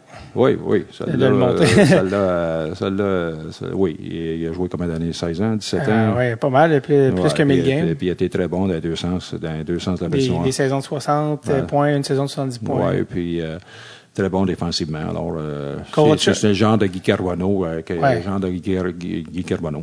Est-ce que, est-ce que Kovalchuk, euh, quand vous l'aviez vu en Europe à 17-18 ans, c'était clair que ça allait être une vedette? Oui, oui. Ça devient une vedette. Oui, il avait le talent de devenir une vedette. C'est, euh, c'est après un certain temps, c'est- est-ce que c'est, quoi qui peut, euh, est-ce que la maturité, est-ce que, est-ce qu'ils peuvent euh, garder leur, leur concentration, est-ce qu'à donné, ils font beaucoup d'argent, alors est-ce qu'ils s'entraînent durant la saison estivale, est-ce qu'ils se gardent en forme? Alors ça, c'est des fois il y a de l'inconnu, Ouais. mais c'est certain que je crois qu'elle aurait pu être meilleure. Je crois que Kovalchuk aurait pu être meilleur, mais il y a eu des, des bonnes années. Puis je pense, dans, dans- dans une situation comme le Canadien, euh, il aurait été meilleur. Ah ouais, comment ça? Ben, je pense, ben, il a mené Atlanta, euh, dire, tu, sens la pression, tu sens Ouais. l'engouement. Il y a, tu sais, la pression, une, une pression, là. À un moment donné, euh, un joueur de, de, de un joueur de talent comme ça, qui n'a pas, euh, qui a pas compté pendant 7-8 matchs, ben, il va se faire mettre sur, par les médias, vont y en, vont y en parler. Ouais. Alors, euh, je pense, dans une situation comme ça, euh, à Montréal, je pense qu'il aurait produit d'une façon, euh, il aurait produit plus. Euh, il y a aussi euh, Commissarek qui a eu une certaine carrière. là, euh, peut-être, Oui, que c'est euh, lorsqu'ils ont changé le règlement? Euh, à un moment donné, le meilleur exemple euh, que je donne quand ils ont changé les règlements, c'est Daniel Brière qui a passé au balotage deux fois. c'est ça. Et là, ils ont changé les règlements, puis euh, deux, trois ans plus tard, ils faisaient 8 millions par saison. Ouais. Alors, quand ils ont enlevé l'accrochage, les gros défenseurs, euh, là, ça a changé. Euh, on se, Brad Marsh, on se souvient de Brad Marsh qui a eu une carrière. Euh, Mais, mais euh, Des ce Hatcher, euh, t'enlèves le- l'accrochage et puis l'obstruction, ça a changé le style national pour le meilleur. Mais euh, comment vrai que euh, lorsque, ça, le- le- lorsque le- les règlements ont changé, ben, ça l'a ça l'a- ça l'a nuit sa carrière. Vous avez dit que votre, euh, votre plus grande déception, ça a été votre autre choix de première ronde après Commissarek, ça a été Alexander Perezogin. Vous dites, lui, c'est plate parce que je- vous avez trouvé qu'il avait un potentiel puis il était dans les Américains. Lui, lui c'est euh, lui, c'est pas normal que le Canadien l'ait échappé. Celle-là, euh, il était très bon, c'est dominant dans les américaines. Et euh, c'était le meilleur joueur de la Ligue américaine. Là, il a y a eu un incident, il, a eu, il s'est Ouais. fait suspendre. Lui. Mais c'était pas une petite suspension, là. euh, 20 matchs. 20, Hein? Il y a eu 20 matchs de suspension. C'était pas comme un an ou quelque chose? C'était pas ça? non, je pense Ah, pas. Parce que Un c'était un Le- ben, à sa fin, c'est la fin de saison. Ah, peut-être. Euh, C'est-tu euh, c'est-tu un an? Parce que je sais que vous aviez dit que la suspension, ça allait comme tout changer là, après ça. Oui, ça a tout changé, mais ça fait rien. Euh, ça change. Ben, ça a tout changé. Ça- euh, Moi, je j'étais Wow. pas là. J'étais pas là. Mais un joueur de talent comme ça, euh, t'as pas le droit de le, de le perdre. Et puis moi, je trouve qu'ils l'ont perdu. J'étais pas là. Euh, un, un gars comme Perez Hogan, euh, le- notre défenseur euh, qui, a joué, qui a eu sa carrière à Montréal, euh, Défenseur, Markov. Markov, euh, Markov, faut pas oublier quelque chose. Markov, il a joué ici les CDL à Québec. Oui. Mais Michel ne le faisait pas jouer. Et à un moment donné, à un moment donné, Markov, il veut retourner en Russie. Oh. Oh, oh. Il veut retourner en Russie. Il dit Vous m'aimez pas, vous. Euh, et je, joue pas, vous m'aimez pas, et puis je veux me retourner en Russie. Oh, oh, là, j'ai dit On a un problème, là. Alors, j'ai appelé euh, Mian, et puis j'ai Son dit- agent. Son agent, mais qui était, euh, qui était représenté par euh, une madame, euh, j'oublie son nom, euh, j'ai oublié son nom, qui, qui- c'est elle qui travaillait pour Miun, mais c'est elle qui, fait, qui, euh, qui est en contact avec Markov. OK. Là, j'ai appelé, j'ai dit, écoute, j'ai dit, on a un problème. j'ai dit, euh, Markov veut s'en aller en Russie, il veut retourner. Et puis, euh, j'ai dit, il n'est pas question. Mais j'ai dit, viens-t'en. J'ai dit, prends l'avion, viens-t'en à Montréal. J'ai dit, on va s'asseoir ensemble, on va faire certain qu'on ait la même, Longueur la, même longueur, la même opinion. Puis j'ai dit, là, on va rencontrer Markov. Puis euh, j'ai dit, euh, on, on va le convaincre, euh, un, qu'on croit beaucoup à lui, qu'on l'aime, qu'il a de l'avenir avec le Canadien de Montréal. Puis j'ai dit, on, y va de cette façon-là. Elle a dit, OK. Puis elle, elle, me- elle me croyait que je disais également. Et puis, on s'est assis avec. On a eu une grande réunion. Et puis, on l'a convaincu. J'ai dit, tu t'en vas pas réussir, tu restes ici. Puis j'ai dit, euh, on t'aime, puis tu vas jouer. Et euh, sans faire des grandes promesses, tu sais, euh, mais tu fais partie d'une organisation. Puis euh, non, il n'est pas question. Puis euh, il dit, le temps, là, tu vas voir, euh, donne-nous du temps, puis euh, le, temps, le, le temps va organiser des choses. Et puis finalement, elle a été très convaincante. Mhm. Elle a convaincu son client, puis euh, finalement, il a, demeuré- il a resté. On connaît toute sa carrière. Ouais. Je crois qu'une une situation comme Paris Hogan, ça re- ressemble. Tu, c'est des joueurs qui ont qui qui, qui viennent de la Russie et puis euh, leur pensée est un peu un peu différente de la nôtre. Ils se sentent euh, visés. S'ils se sentent visés beaucoup, euh, ça peut les affecter. Alors, il faut faire attention. Et je, moi, c'est pas normal, c'est pas normal qu'ils ont perdu Perezogin. C'est pas normal. Et ce gars-là, il aurait, pu être, on appelle en anglais un top six. Il aurait pu jouer dans les deux, dans les deux premiers trios. Ouais. Il, y avait la- les mains, et, euh, il y avait le patin, il y, a- il y avait le, le- le travail. Et alors, c'est pas normal. Moi, je trouve qu'ils l'ont perdu. Ouais. Et pour, euh, pour rien. Et alors, celle-là, euh, celle-là, quand tu as des joueurs de talent comme lui, euh, tu as, la responsabilité euh, de, le faire, de le faire fonctionner. Et puis, ils l'ont perdu. C'est très, très, très intéressant par rapport à. D'ailleurs, j'ai, je parlais avec euh, Max Talbot récemment, qui joue avec lui encore en Russie, puis il disait que c'est encore un très bon joueur. euh, Ah, bon, je ne euh, savais pas. hockey, là, ouais. Ils jouent encore? Ouais, il joue en Russie cette année. et L'année dernière, il jouait avec Max Talbot. Euh, puis euh, il, a, il disait que c'est un très bon gars aussi. euh, Ouais, qui a beaucoup euh, aimé Rizogin. Tu peux pas perdre. Ils l'ont, ils Il faut gérer son talent euh, mieux que ça. Ouais. Euh, André Markov, euh, est-ce que ça, la madame qui s'occupait de lui parlait russe? Oui, oui, oui, oui. C'est ça. Oui, oui, Parce que euh, lui, son anglais a toujours été très euh, Oui, elle parle, léger. non, elle parle russe, c'est une russe. Ok, c'est ça. Elle vient de la Russie. Ok. C'est de valeur. euh, on est devenu, je, suis, je suis devenu ami avec elle, euh, moi et mon épouse, euh, lorsqu'on était en République tchèque euh, au championnat mondial junior. Ouais.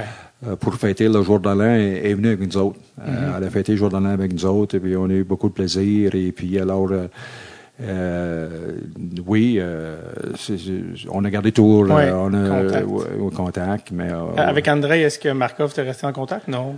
André parle pas. Mais c'est ça. Il parle pas. Il parle pas, ben oui. Il parle pas, mais soit là, il a su écouter, il a su, il a su se faire convaincre, Ouais. mais il parle, il, il parle pas beaucoup. Mais euh, il- en tout cas, ça a été une très bonne réunion. Ça a, ça a été une réunion fructueuse et puis euh, très très fructueuse pour les partisans du Canadien. Ben oui. Ah, fait que André Savard est le responsable de- En tout cas, en partie de- du du fait que tu es responsable, en partie du fait qu'il est resté à Montréal puis qu'il a donné une chance à sa carrière en Amérique du Nord. Oui, oui, il y a un certain crédit là parce que c'est facile, c'est facile à, à- à l'échapper. C'est facile à dire, ok, euh, il est pas heureux, il veut s'en aller. euh, Ouais. tu sais, mais euh, faut trouver des faut solutions. qu'ils se sentent désirés. Il faut Ouais. qu'ils se sentent désirés, faut qu'ils se sentent. faut tes- Puis oui, toi, faut que tu, faut que tu sois. Euh, tu faut que tu évalues d'une façon où euh, tu l'as bien évalué ou qui va être très bon pour ton, ton organisation. Euh, c'est- tu ne vas pas l'échapper. Lui. Ouais. si on l'échappait, lui, là... Euh, T'en voudrais encore? Ah, ouais, oui, parce que là, il aurait réussi ailleurs. Hein. Ah il, aurait réussi très, il aurait réussi ailleurs. Alors, il ne fallait pas l'échapper. Est-ce que c'est vrai? J'avais déjà lu qu'André Markov avait été, euh, je sais pas s'il a été repêché comme attaquant, mais en tout cas, qu'il était, avant, il était attaquant avant d'être défenseur. Oui, c'est Pierre Mondou qui l'a repêché. hein. Ah ouais? C'est Pierre Mondou, puis euh, il était attaquant. Il avait- que- quand il était repêché, euh, l'année qu'il était repêché, il jouait plus à l'attaque. Ah, Dans, les, puis dans la Ligue américaine, ça, ou, euh, Non, en, En Russie. En Russie, oui. c'est qui qui a fait faire le switch en défense? Je ne sais pas. Ok. Quand il est arrivé avec nous autres, il était un défenseur. Ah. Alors, euh, je ne sais pas. Peut-être lui. Peut-être lui-même. Uh-huh. mais Peut-être lui-même. Mais on voyait par son style qu'il qu'il forçait le jeu souvent.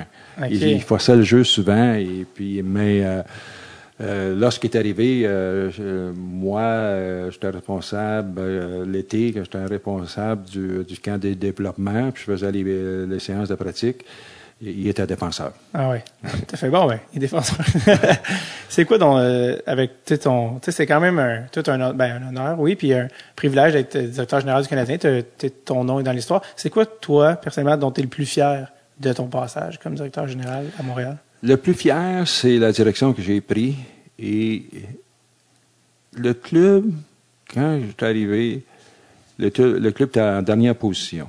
En dernière, euh, le club de la position. Et puis, euh, l'année suivante, le club est en dernière position. L'année suivante, tu fais les séries. On voit, là, on voit que des clubs, ça peut prendre 7 ans, 8 ans, 9 ans, 6 ans, 5 ans.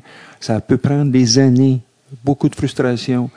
Les partisans payent les billets très chers. Ils n'ont pas le, ils n'ont pas le, résultat. Euh, Parce que quand tu vas au game, il faut être du plaisir. Il faut être du plaisir quand c'est serré, que ton club peut gagner. Alors moi, à cause de la direction que j'ai prise, la vision que j'ai eue, mon expérience en nordique, qu'un club qui, que, que lorsque tu deviens gérant par intérim, qui est en dernière position, que tu réussis euh, un an et demi plus tard, euh, un an et demi, euh, de le faire les séries, de battre les Bruins de Boston, euh, de gagner la première ronde, l'engouement est revenu, euh, euh, le- tout le monde, euh, tout le monde est content, les- ceux qui vendent des billets sont contents, euh, tout le monde autour, euh, les bars sont contents, ça amène beaucoup d'engouement. Ouais. Alors, euh, ça a été, euh, puis c'était pas évident. Ouais. C'était pas évident de, de réussir ça. Ouais. C'était pas évident euh, euh, d'aller. Puis alors, ça a été des transactions, ça a été des, des joueurs de caractère, comme j'ai expliqué tantôt, des Junot, des, Ouais. euh, des, des, des Perrault, des Gilmore, des Dackle, des Quintal.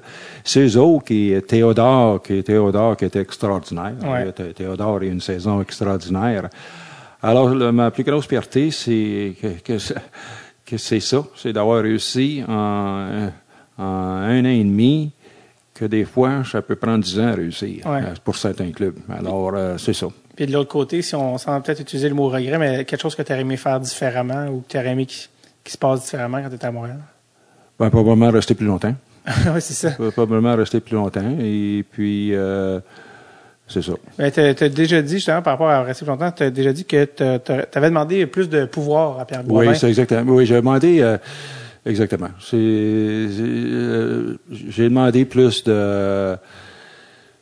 Je vais pas trop rentrer dans, mais j'ai demandé. Je, voulais avoir euh, carte, pas carte blanche, mais tu je veux dire. Les deux mains sur le volant, comme on dit. Les deux mains sur le volant, puis euh, c'est toi qui prends la décision. euh, c'est, euh, on avait un propriétaire très euh, émotif, un propriétaire qui, euh, Gillette? euh, ouais, M. Gillette, qui était très émotif, et, puis, euh, tu sais, euh, finalement, euh, euh, poussait assez souvent certaines choses, puis à un moment donné, tu dis non, tu dis non, et puis ça prend un président qui intervient, ça prend un président qui intervient, et, euh, intervient vis-à-vis le propriétaire. Alors, j'ai demandé, oui, je voulais avoir plus de, pour être certain que c'est moi qui menais le, le, le Canadien. faut que ça soit comme ça.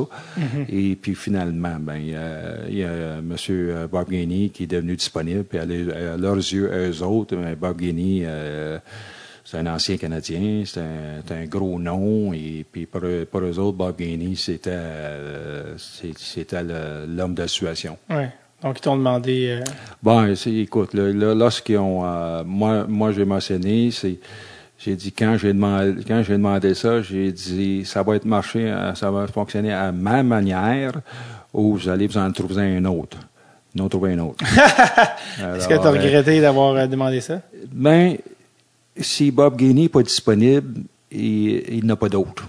Il n'a pas d'autre. Et puis, euh, si j'ai un regret, euh, je ne sais pas si j'ai un regret, mais euh, c'était un petit peu de ma fa- façon d'agir. Fallait, fallait surtout comme à à Montréal, fallait j'aille chercher le pouvoir absolu.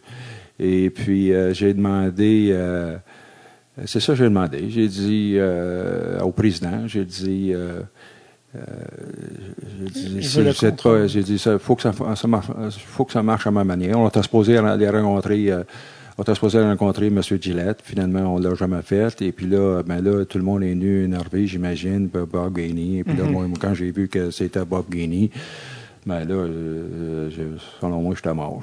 Ouais. Alors, alors, les autres, pour Bob Gainey, c'est le bon Dieu. hein. Alors, mais vous êtes quand même resté à bord du bateau, par exemple? Oui, rester à bord du bateau. Euh, et Assistant puis assistant gérant. mais sans avoir, le, sans avoir le- réellement la, la fonction absolue d'assistant gérant. Là. Mais euh, oui, j'ai continué à bord. J'ai j'ai fait de la, du pistage amateur. J'ai euh, j'ai- j'ai, euh, J'étais en charge de toutes les fermes. Ouais. Euh, et puis, euh, non, je, je travaillais fort quand même. C'est là que je travaillais fort. Ouais. Puis finalement, ben, finalement, ben, là, le poste s'est ouvert à Pittsburgh comme assistant, assistant, ouais. puis, euh, que- qu'est-ce qu'il voulait, M. Gillette, lui, au, au fond? Qu'est-ce Bon, qu'il je ne veux pas trop embarquer là-dedans. Là. Je veux pas trop embarquer là-dedans. Ben, dans le sens que je non, mais c'est un, un, gars, un gars émotif. Un gars émotif, c'est un gars émotif, dans le sens qu'il il, pense toujours qu'il- que quelqu'un est disponible, que telle situation va, va améliorer telle situation. Alors, Puis ça, quand même, euh, tu sais, ça, ça commence. Faut que tu, faut que tu sois une, une- une certaine dose de patience hein, Ouais. pour réussir et pour réussir les bons coups, il faut apprendre. euh, puis, alors, mais je veux pas, euh, euh, je veux pas trop embarquer là-dedans. Ouais. Monsieur Gillette. euh, Est-ce que vous aviez le droit de dépenser de l'argent comme GM? tu sais? je sais pas, la- l'argent n'était pas un, même des fois, je trouvais qu'il certains, certaines situations il exagérait, euh, mais c'est pas l'argent n'est pas. Je pense que l'argent n'était pas un problème. Euh, On, on a, on a, on a quand ça, coûte, quand ça coûte, euh, bon là, il a- faut faire attention là. Là, tu- je peux pas, il, il dépensait pas. euh, j'ai eu des offres ridicules. Euh, euh, quel joueur donc qui, euh, quel joueur qui, euh, qui, qui me demandait 9 millions, qui aimait, euh, qui aimait beaucoup euh, Montréal, euh, Love Montreal. Dans, quand le marché de ma- le marché d'argent libre, les all Love Montreal. Ouais, love. Montreal, Montreal, Montreal, mais les dollars sont, sont, sont tellement élevés que c'est ridicule. Tu réussiras pas. Et tu vois, c'est toi, tu te cours à ta. Alors, il faut, tu sais, euh, faut que tu, res- faut tu respectes l'argent aussi. Si, Ouais. si, si, si le, le joueur il demande tel argent puis sa valeur elle n'est pas là du tout, Ouais. ça n'a aucun sens. Non. Parce que là, tu, tu cours à ta perte. Je pense que j'ai bien, j'ai bien fait ça. Euh, j'ai bien fait ça dans ce sens-là. Je me suis jamais ramassé avec un, un contrat énorme où que le joueur ne valait absolument pas ça. Ouais. Alors, il faut faire attention. Il ne faut pas dépenser de l'argent inutilement. Est-ce qu'il y avait beaucoup, est-ce qu'il y avait, euh, est-ce qu'on aurait pu dépenser? Non. Moi, euh, je cherche son nom, là. Le, le nom m'échappe, mais en tout cas. Il jouait pour le Canadien ou non? Non, ben Ouais. non, là, il, Il l'a jamais Canadien. Il a, signé, il a signé à New York pour, neuf- euh, pour 9 Ah, millions. pas Bobby Hollick. Hollick, Hollick, Bobby Hollick, il a signé euh, 9 millions, je pense. Alors, c'est ça, le gars, lui, il m'appelle, puis, tu sais, l'agent m'appelle, oh, wants to go to Montreal, wants to go to Montreal, 9 millions. Ben, oublie ça, 9, 9 millions, là. On le veut, nous, nous, on le veut pas autant qu'il veut venir, visiblement. Ouais, il, il t'utilise, il, il t'utilise, puis euh, la fait- négociation, c'est la Ça fait négociation. partie de la game. Ah oui, c'est ça. Moi, ça m'insultait pas. Ça fait, tu utilises Oui. entre les lignes. faut que tu, euh, faut tu euh, saisisses réellement c'est, ou c'est, c'est tu bluffes, c'est Ouais, c'est ça. C'est la négociation. C'est, les agents, c'est leur job. Alors, c'est, c'est, Il a eu son argent. oui, ils, l'ont, puis finalement, ça a été un mauvais contrat. Non, non, c'est sûr. Euh, j'ai une question que j'ai toujours demandé quand je vois ça, parce qu'avant d'être euh, GM, vous avez été directeur, il y avait ça, euh, player personnel, qui appelle. C'est quoi ce job-là? J'ai jamais su c'était quoi director of player personnel. Bergevin faisait ça à Chicago avant. C'est quoi ce job-là? Le directeur, euh, directeur, euh, euh, directeur euh, personnel, c'est tu touches un petit peu à tout. Tu touches au niveau amateur, tu touches au niveau professionnel. Alors, tu vas, tu vas aller dans un tournoi en Europe, euh, tu vas aller euh, au tournoi en Europe euh, au point de vue d'a- d'amateur. Tu vas Ouais. aller évaluer les joueurs du club ferme. Euh, tu vas suivre le club ferme. Euh, tu, tu vas suivre les joueurs de la Ligue nationale. Euh, tu fais partie de l'organisation au point de vue décision, toutes les décisions au point de vue échange. Euh. Au point de vue, euh, tu vas parler de l'instructeur, tu vas, tu vas, euh, tu vas parler de l'instructeur, le, le gérant, tu vas parler, bon, l'instructeur, dans quelle direction il s'en va. Tu peux parler de descendre dans- dans- au bureau et de parler directement à l'instructeur. C'est un ensemble de choses. C'est- un ensemble. et puis, euh, le gérant, des fois, surtout le gérant à Montréal, des fois, mais il y a beaucoup d'ouvrages avec, euh, avec euh, les médias. Faut qu'il faut, faut qu'il parle aux médias. Et puis, il suit son club. Il voit pas le club ferme. Il va nécessairement il connaît pas son club ferme. Toi, faut que tu connaisses les joueurs du club ferme pour voir réellement qui qui monte, qui qui descend. Oui, il va parler à l'instructeur. Alors, tu touches à l'amateur, tu touches au professionnel, tu touches au club ferme. Alors, ça fait beaucoup de choses. hein. C'est un genre de consultant général. Un consultant général, ouais, C'est quoi la différence, en- la différence entre un assistant GM et un directeur personnel? Un assistant il, il- il va être euh, probablement euh, travailler sur les contrats. Et euh, c'est pour ça, c'est c'est pour ça que lorsque j'étais avec le Canadien, qu'à un moment donné, il y avait, euh, il y avait moi comme gérant, Martin Madden comme, euh, comme assistant gérant. Je trouvais qu'on manquait une personne. Je voulais avoir un avocat. Euh, je voulais avoir un avocat, puis justement pour gérer les contrats, que moi je sois certain que je ne fais pas d'erreur au niveau contrat. Je sais où est-ce que vous en allez avec ça. Ouais. Et puis là, euh, c'est là que j'avais été voir M. Boivin. J'avais été M. Boivin, j'ai dit, j'aimerais savoir un avocat dans la boîte. J'aimerais savoir un avocat où qui est ici sur une base continuelle, Ouais. pas qu'on appelle, qui fait partie de l'organisation. J'ai dit, ça, ça- ça nous manque. J'ai besoin de ça. Alors, euh, il a demandé... euh, Un petit à gars de monsieur- 23 ans qui s'appelait. Il a demandé à, monsieur, Ah. euh, Marcel Aubu, Ouais. il a demandé à Marcel Aubu dans son bureau, et puis c'est Julien Brisebois Ben qui oui. s'est présenté. Petit gars de 23 ans à ce moment-là, je pense. Ouais, il était très jeune, mais Très- très confiant. Ah oui? Très, très confiant, très travaillant, très organisé. Alors moi, ça ça m'a donné beaucoup de confiance, et puis finalement, ben, je l'ai impliqué beaucoup. Je l'ai impliqué beaucoup au point de vue, euh, oui, euh, on est euh, parler aux agents, au point de vue de contrat, euh, faire euh, venir euh, lorsqu'on a un meeting de bu- bureau de direction, venir avec moi. Euh, je l'ai impliqué, euh, mener, partir avec le club, euh, être avec le club. Moi, j'étais pas avec le club. Euh, alors, euh, pour réellement qui, euh, qui embarquent, qui se sentent importants, puis qui, qui, Ouais. qui apprennent le hockey le, le plus vite possible. Et puis, on a négocié ensemble le, le contrat Théodore. euh, On Ouais. C'était le plus gros du Canadien à l'époque. le plus gros du Canadien à l'époque. On a bien, on a bien négocié son contrat. Euh, et puis, euh, c'était mon, mon homme de confiance pour les contrats. Et puis, euh, je veux absolument pas me faire faire d'erreur. Alors, je me fiais beaucoup à lui. Ouais. Et puis, on négociait les deux. Euh, on négociait les deux. Et c'est comme ça que ça s'est dessiné. Euh, Martin, lui, il travaillait, il, il- il travaillait au, au niveau du club ferme. Martin, il, faisait de l'amateur. Euh, il était un peu directeur personnel des joueurs, Martin. Alors, euh, mais c'est ça un assistant gérant. Un Ouais. assistant gérant, souvent, va toucher au contrat, puis il va être en négociation avec, euh, en négociation directe les, les agents. Normalement, il faut pas que tu sois plus que deux, parce que l'agent, si tu es plus que deux, l'agent va utiliser un contre toi. Il va arriver, si t'es trois, il va dire l'autre a dit ça, l'autre a dit ça, puis là, j'ai déjà, j'ai dit, là, j'avais dit à, à un des agents, c'est pas vrai que tu viens de dire là. J'ai dit, on est deux, puis il n'y en a pas plus que deux, puis on, on- on suit la même ligne. Ouais. Alors, lorsque tu es trois, c'est dangereux. Moi, je trouvais que ça devenait dangereux parce qu'ils t'utilisent un contre l'autre. Ouais. Puis ils disent, des fois, ils disent des petites menteries, là. Ouais. Ça fait partie de la job, là. Mais, euh, petites menteries, tu, le- tu le mets poliment. Ouais, tu le mets poliment. Mais euh, c'est ça. C'est ça. euh, et puis, euh, c'est un, un de mes... euh, un de mes euh, bons coups d'avoir amené, euh, Ben oui. d'avoir euh, de demander ça à M. Boivin, puis euh, M. Boivin qui, a- qui a fait le suivi, qui, Ouais. puis M. Bo- Boivin qui, qui m'a donné, euh, qui, qui- a amené Julien. Parce que très vite, ses, ses responsabilités ont largement dépassé celles des contrats. Lui, c'est un petit gars avocat qui a un bac en droit. Il a pas joué dans le national, contrairement à vous ou à beaucoup de gens qui travaillent mieux. Et il a pas été un athlète, euh, il a joué au baseball un peu, mais c'était pas un, un joueur non plus qui a joué dans la Ligue américaine. Ça, Euh, il venait pas du monde du hockey comme tel.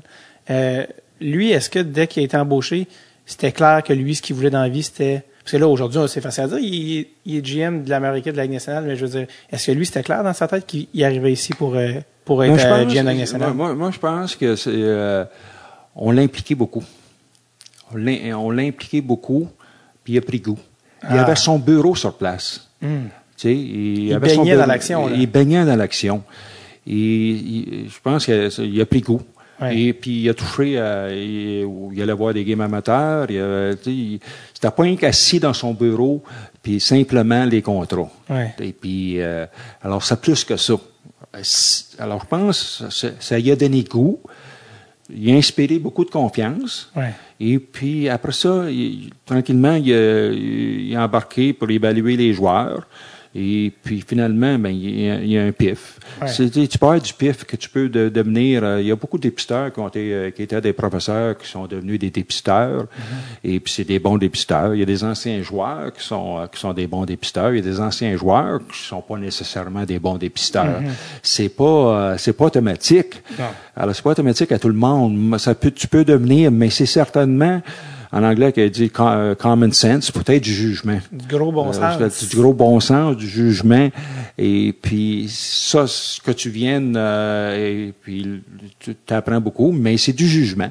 Et euh, Julien du jugement. Et puis, finalement, c'est pour ça qu'aujourd'hui, qui est, qui est gérant, qui est gérant Tampa Bay. à Tampa Bay. Est-ce que tu voyais dans, dans le jeune homme qui était à l'époque les qualités, euh, des, des bonnes qualités pour penser qu'il pouvait. Ben moi, je peux, lui, il a continué. Il a continué avec, euh, faut pas Ouais. oublier, il a continué avec Bobby. Ouais. Il a continué avec euh, Pierre Gauthier. Ouais. Alors, il a, eu- il a touché à trois, à trois personnes différentes. Alors, il a eu beaucoup de- d'expérience. il a pris l'expérience avec Bob Guiney, il a pris l'expérience avec Pierre, à Pierre, Pierre Gauthier. Ben, toi ça, aussi. ça- ça- ça lui, euh, ça lui a servi beaucoup. Et puis, finalement, ben, il, a, il a été embauché à, à Tampa. Puis euh, là, il a continué. Alors, c'est un gars qui euh, il inspire la confiance à beaucoup de monde, on le voit, parce qu'il y a Eisenman engagé. Il t'a, il t'a, il t'a d'ailleurs, je pense, déjà crédité, euh, Julien, pour comme quoi tu étais la personne qui l'avait un peu appris à regarder les games de hockey. Est-ce que tu savais ça? Est-ce que tu l'avais Oui, entendu? mais j'ai entendu ça. C'est co- c'est correct. Je vais le prendre. C'est prendre, c'est correct. Mais ça a cliqué. C'est tout simple que ça. C'est, euh, il est rentré dans la boîte. Et puis, euh, c'est une lacune qu'on avait, qu'une Ouais. grande organisation comme le Canadien. Je trouvais qu'il y a une lacune, là. C'est- Il y a une Ouais, lacune. Je dis, C'est pas normal qu'on n'a pas quelqu'un comme ça dans, on n'a pas quelqu'un dans la boîte qui, je m'en souviens quand on avait fait l'échange, euh, un repêchage euh, de Marshall Johnson, de, qui travaillait, qui était gérant à Ottawa, qui me tape sur l'épaule, il dit, Dackle, euh, veux-tu l'avoir pour un huitième choix? Dans ce temps-là, c'était plus que septième Ouais, ronde, 12. euh, huitième ronde, euh, huitième ronde. Euh, bon, ben, Julien était sur place, était à, à table au repêchage. Puis là, je demandais à Julien, va, va, va voir son contrat, parce qu'il gagnait un million. Pour moi, un million, c'était correct. Je l'avais connu comme j'étais instructeur à Ottawa. Pour un million, pour moi, ça, il valait un million. Ouais. Alors, Julien, il est parti de la table à la séance, de- à la séance de re- repêchage. Il a Ouais. été voir son contrat.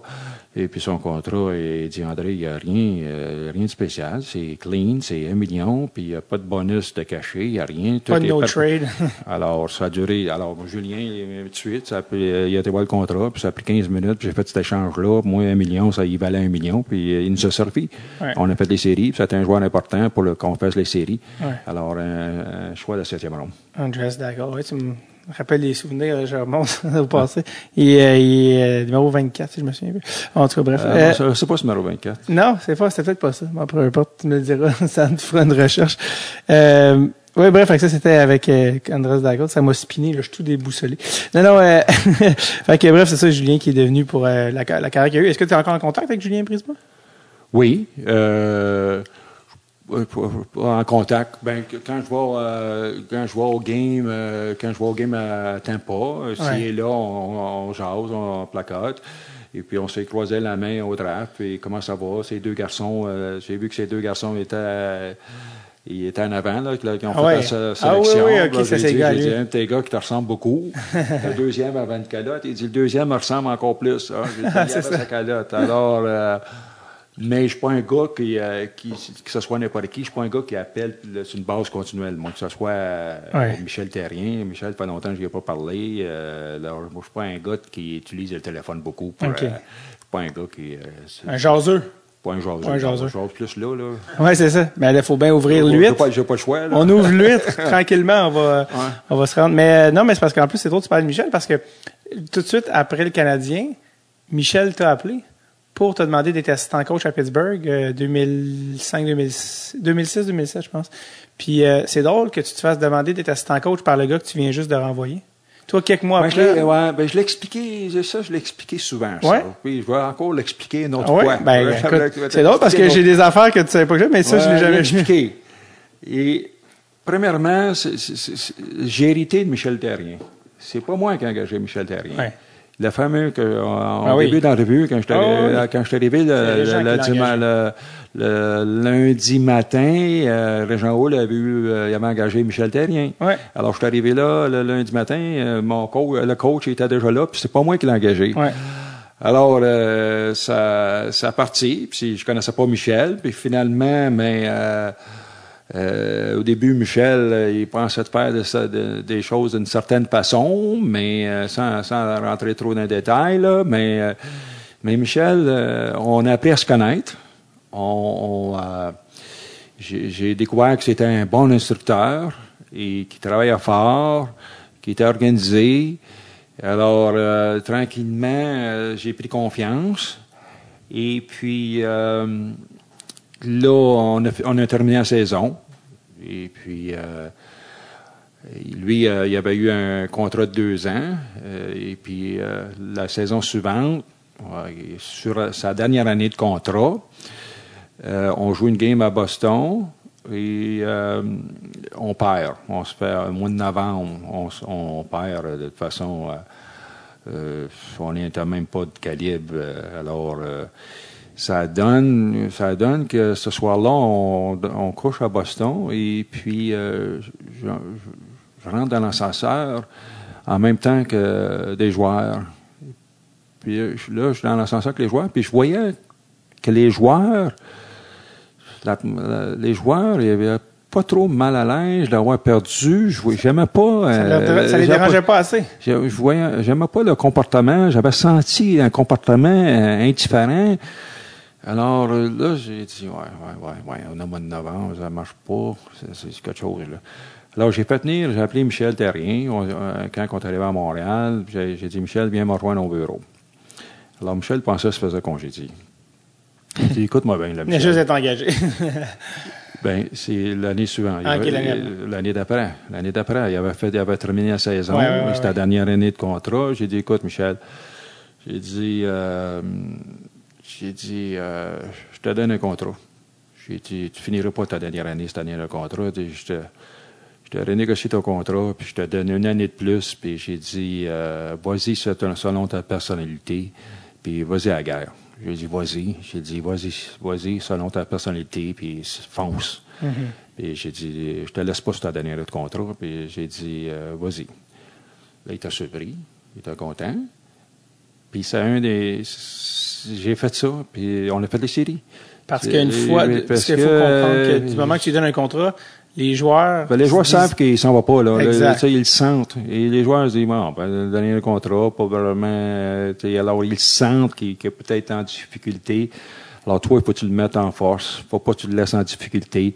Euh, alors, je voulais pas un instructeur. Euh, c'est un, un, travail très difficile, et, euh, surtout à Montréal. Alors, euh, je voulais pas qu'il vive cette situation-là. Puis je voyais qu'il travaillait fort, puis je voulais qu'il voulait absolument gagner, puis je, voyais que son enthousiasme. Alors, c'est le, alors ça a été une bonne décision de ma part de ne pas le laisser aller comme ça, puis finalement. Alors, ça, ça a été la première fois que je l'ai renouvelé, puis je l'ai renouvelé une deuxième fois. Alors, j'ai donné sa chance. Un instructeur, un instructeur qui commence, puis qui réussit pas en partant, peut-être qu'il n'a pas une deuxième chance.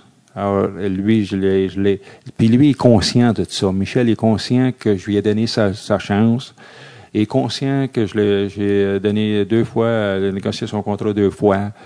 Alors, il est reconnaissant, il est reconnaissant, puis oui, je l'ai congédié. Par contre, il a vu plus que je l'ai engagé que je l'ai protégé, puis je l'ai mis dans une situation de réussir beaucoup plus que le congédiement qu'il y a eu. Mhm. Alors, euh, puis euh, lui, il était capable d'évaluer ça, il a, analysé ça, puis c'est pour ça qu'on a été capable de travailler ensemble. Lui comme instructeur, puis moi comme assistant instructeur. Mhm. Il t'a amené à Pittsburgh, et là vous arrivez, puis c'est la deuxième année de Sidney Crosby un jeune inconnu du nom de Sidney Crosby. Et tu as, déjà dit de Crosby que c'était le meilleur joueur que tu avais eu la chance de coacher. Euh, parle-moi de Crosby euh, quand tu arrives, puis 18-19 ans. Mais Crosby, je pense. Euh, quand la coach. Tous les, qualificatifs qu'on peut donner ont été donnés. J'appuie ces, ces qualificatifs-là. C'est un gars qui a sauvé la franchise. On a parlé tantôt. C'est lui, qui a changé. Ben Mario Lemieux a sauvé la franchise la première fois à, à Pittsburgh. C'est Mario Lemieux. Après ça, c'est Crosby.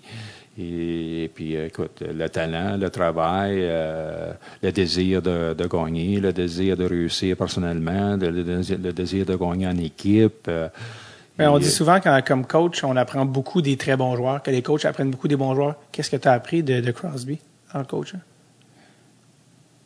Bon, je sais pas.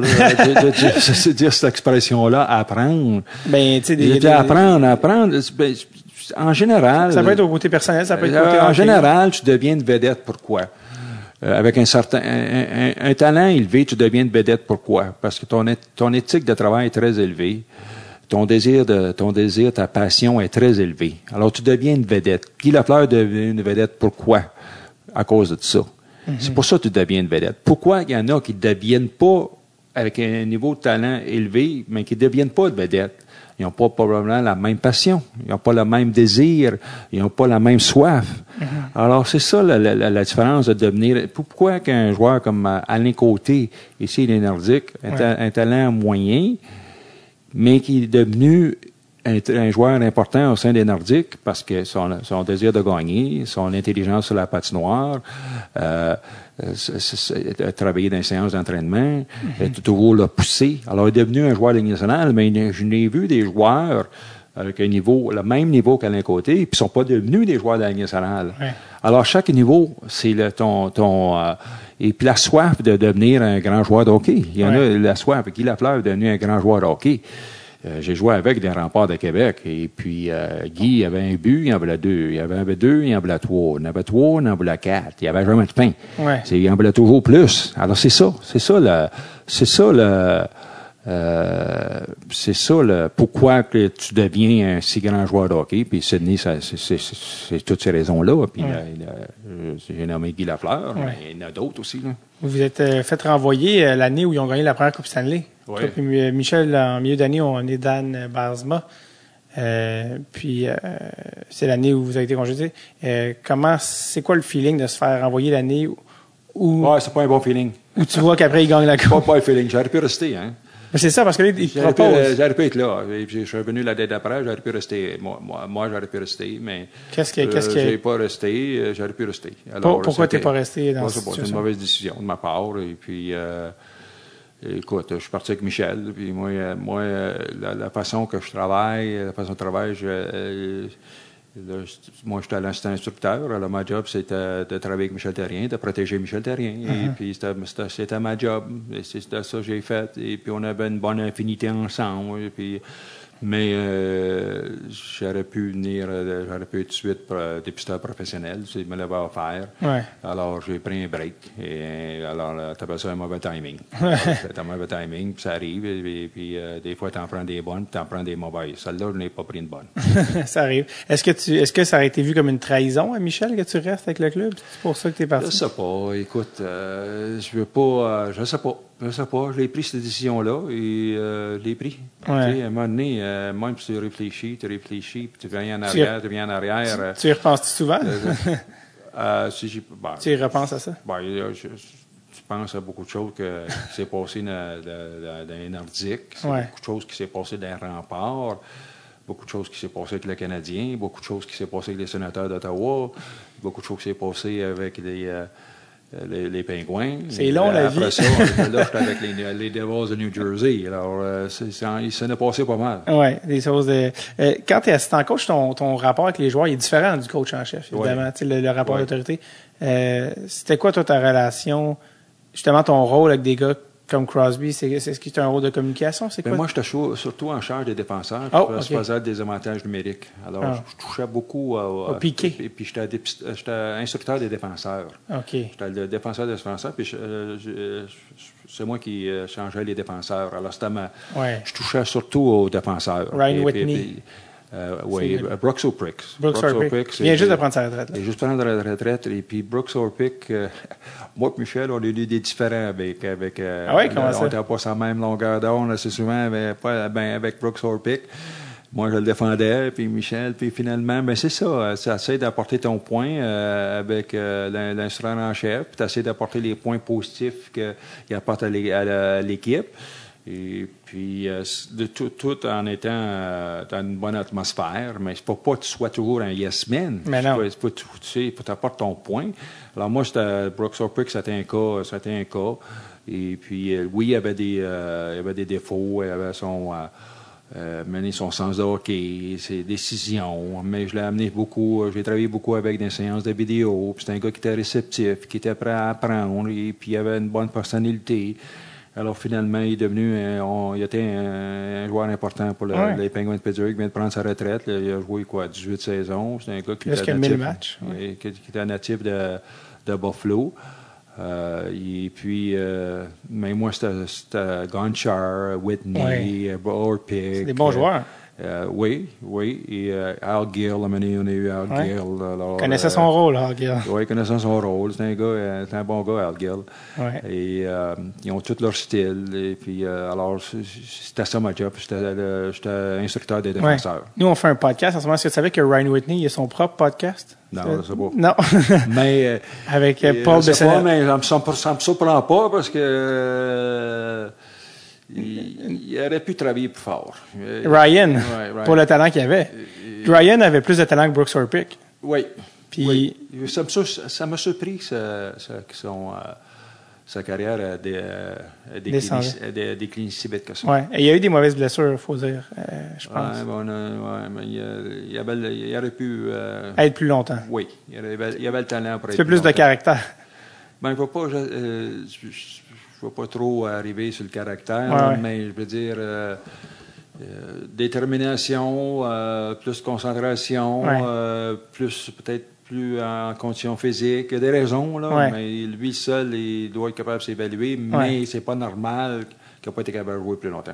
Lui-même, il fait beaucoup de. C'est un joker, hein? Ah, euh, ouais, Whitney. il, euh, ouais, ouais, il- il a un sens d'humour. il a un sens Ouais, il fait euh, toujours des jokes comme quoi euh, ouais. il, il faut il qu'il remercie pour son argent parce qu'il y a eu un bon contrat. Whitney dit faut qu'il remercie tout le temps euh, Crosby puis Malkin parce qu'il faisait des passes à Crosby puis Malkin sur le power play puis lui il faisait des buts fait que lui ça montait ses points.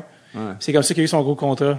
Fait qu'il dit toujours euh, Crosby thanks for my money, Malkin thanks for my money also parce que il dit je leur dois Ah, mon ouais, ben, je leur dois mon euh, argent. C'est certain, avec des Malkin. Il est pas euh, naïf. Crosby, ben, puis il joue à ce jeu de puissance, alors ça aide pas mal. là. Ah, il est pas, il est pas naïf. Il est pas naïf. Il sait qu'il doit ça.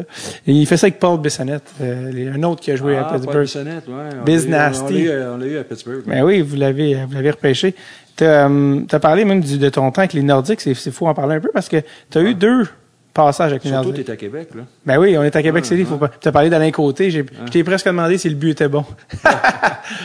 euh, Ouais, t'as, passé, t'as eu deux passages avec Nordiques. T'as, t'as été coach, t'as remplacé Michel Bergeron un petit bout, euh, fin des années 80, puis t'as, t'as fini la saison, puis t'es revenu une couple d'années plus tard comme assistant coach. Ouais, Euh, euh, Mais la ouais, première j'ai fois que t'es remplacé Michel, et puis... C'est euh, la fois qu'il a été échangé?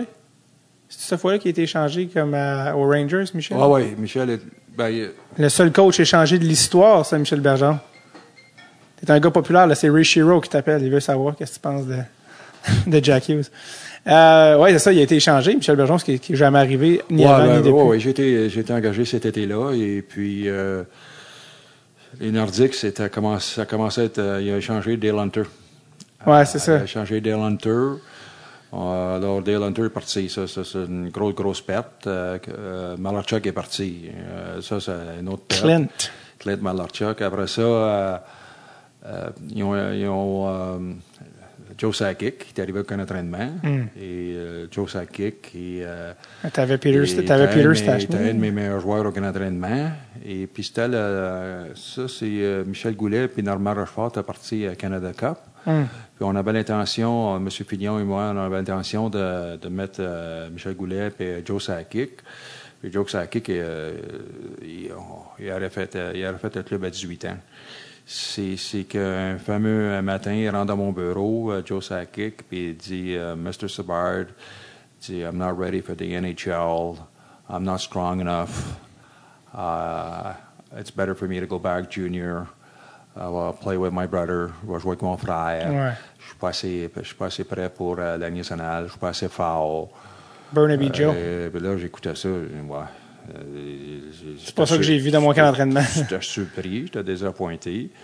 J'ai essayé de le convaincre de rester. J'ai dit non. J'ai dit, selon, selon nous autres, selon M. Pignon et nous autres, on, on, euh, on pense que tu peux faire le club. On, on, tu es assez prêt pour faire le club. Et, euh, et euh, il était convaincu que non. Alors, euh, soit là, je n'ai pas été capable de le Tu convaincre. pas. T'as gagné Markov, t'as pas Euh, gagné sur ça. lui, euh, lui, puis finalement, euh, il, il s'est coupé lui-même. Alors, euh, Il a eu quand même une belle carrière. il a eu une belle carrière. Ouais, ben, pour un coach, Très. pas fun. Ouais, c'est ça. Peut-être pas- qu'il avait raison, au final, on ne saura jamais. Mais c'était le, commencement du déclin des Nordiques. Ouais. Et puis l'échange, l'échange à, à Dale Hunter qui, qui, qui, euh, qui était parti, puis euh, les joueurs commençaient à vieillir. euh, puis euh, finalement, ben, c'est là c'est là que, la transition a commencé, que les Nordiques ont commencé à perdre. Et puis il y a eu des changements. Juan Lapointe, il y a eu Chambers, il y a Michel qui est revenu. Michel Goulet, puis parle-moi de ça un peu, Michel- Peter, Stachny? ouais, Michel Bergeron. Michel Bergeron, ouais, qui est revenu après, là, ouais. Michel Bergeron est venu. Et t'as Euh, coaché Peter Stachny, puis Michel ouais. Goulet, c'était comment ça quand même? Oui. Parlais-tu français, Peter? Tu parlais-tu en Oui, français? oui, Peter parle français. Ouais, il y Oui, avait- oui, Peter parle français, parle bien français. Ben oui, il y avait- Il parlait bien, oui, Peter, oui, oui. Fait que c'était comment de coacher ces gars-là? Là, tu sais, Peter Stachny et Goulet qui ont été des Hall of Famers. Oui, oui. euh, Pas si longtemps. le timing n'était pas bon. Ah, le c'est timing ça. n'était pas bon parce que ça a été de déclin des Nordiques. Ah, c'est ça. Tout le monde a fait pire. Euh, Ron, Ron Lapointe, ça n'a pas marché. C'était un bon instructeur, Ron Lapointe. Dave Chambers, ça n'a pas marché. Jean Perron, il a mené, il l'a eu un peu, ça n'a pas marché. Michel est revenu, ça n'a pas fonctionné. C'est ça que je te dis, quand, le- quand, quand, Ouais. il- il- quand ça prend trop de temps avec un club, parce qu'il y a beaucoup de monde qui pas tout leur job. là. Ouais. Il y a beaucoup de monde. Euh, Finalement, euh, Maurice, Maurice a perdu sa job. Euh, Martin Madden est engagé. Euh, Martin, Ma- Martin a perdu sa job. C'est ça qui arrive quand tu perds. Quand Ça revient à ce que tu parlais à Montréal. ça revient, c'est mon expérience des Nordiques qui m'a beaucoup aidé. Dans le sens que si tu avais voulu aller vers le bas à Montréal, tu aurais sûrement perdu ta job, ça serait Ah, jamais ben, construit. tout le monde aurait s'arrêter. euh, puis l'atmosphère n'est pas bonne. Au point de vue. euh, au point de vue Ambiance. business, au point de vue business, mais même les, les gens veulent, les gens veulent pas, veulent pas aller au hockey. Ouais. Euh, tu donnes tes billets, puis c'est pas un bon match. Les, Personne ne veut y aller. Ils veulent pas y aller. Il n'y a pas d'engouement. Personne ne regarde ça à la télévision. Ouais. La publicité pour euh, la publicité pour la télévision, euh, euh, mettons à RDS, euh, La la cote baisse. ils ont de la misère, c'est pas rentable. Il y, a, il y a tellement un, engouement négatif au point financier que c'est c'est- c'est- Pas gérable. après ça, l'année d'avant, essayer de vendre tes, tes loges comparatives, essayer des, euh, des, des vendeurs de billets de saison, c'est un combat. Ouais. Alors, euh, c'était un gros combat. Puis les Nordiques sont perdus, ils sont partis. Parce qu'ils Ouais.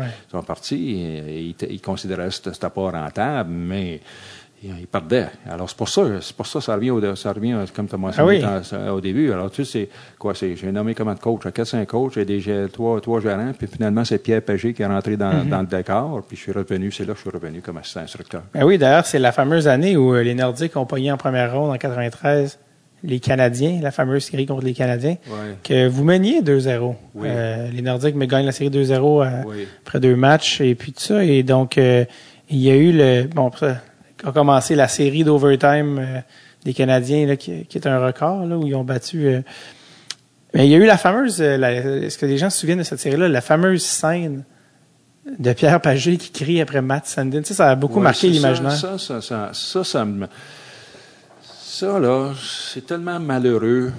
Puis c'est, c'est tellement, c'est tellement pas symbolique de Pierre Pagé. Euh, c'est très malheureux parce que Pierre Pagé a jamais, jamais élevé le ton avec Matson Dean. Il l'a toujours encouragé, il l'a toujours respecté, et il a toujours euh, aidé. Il était en grande communication.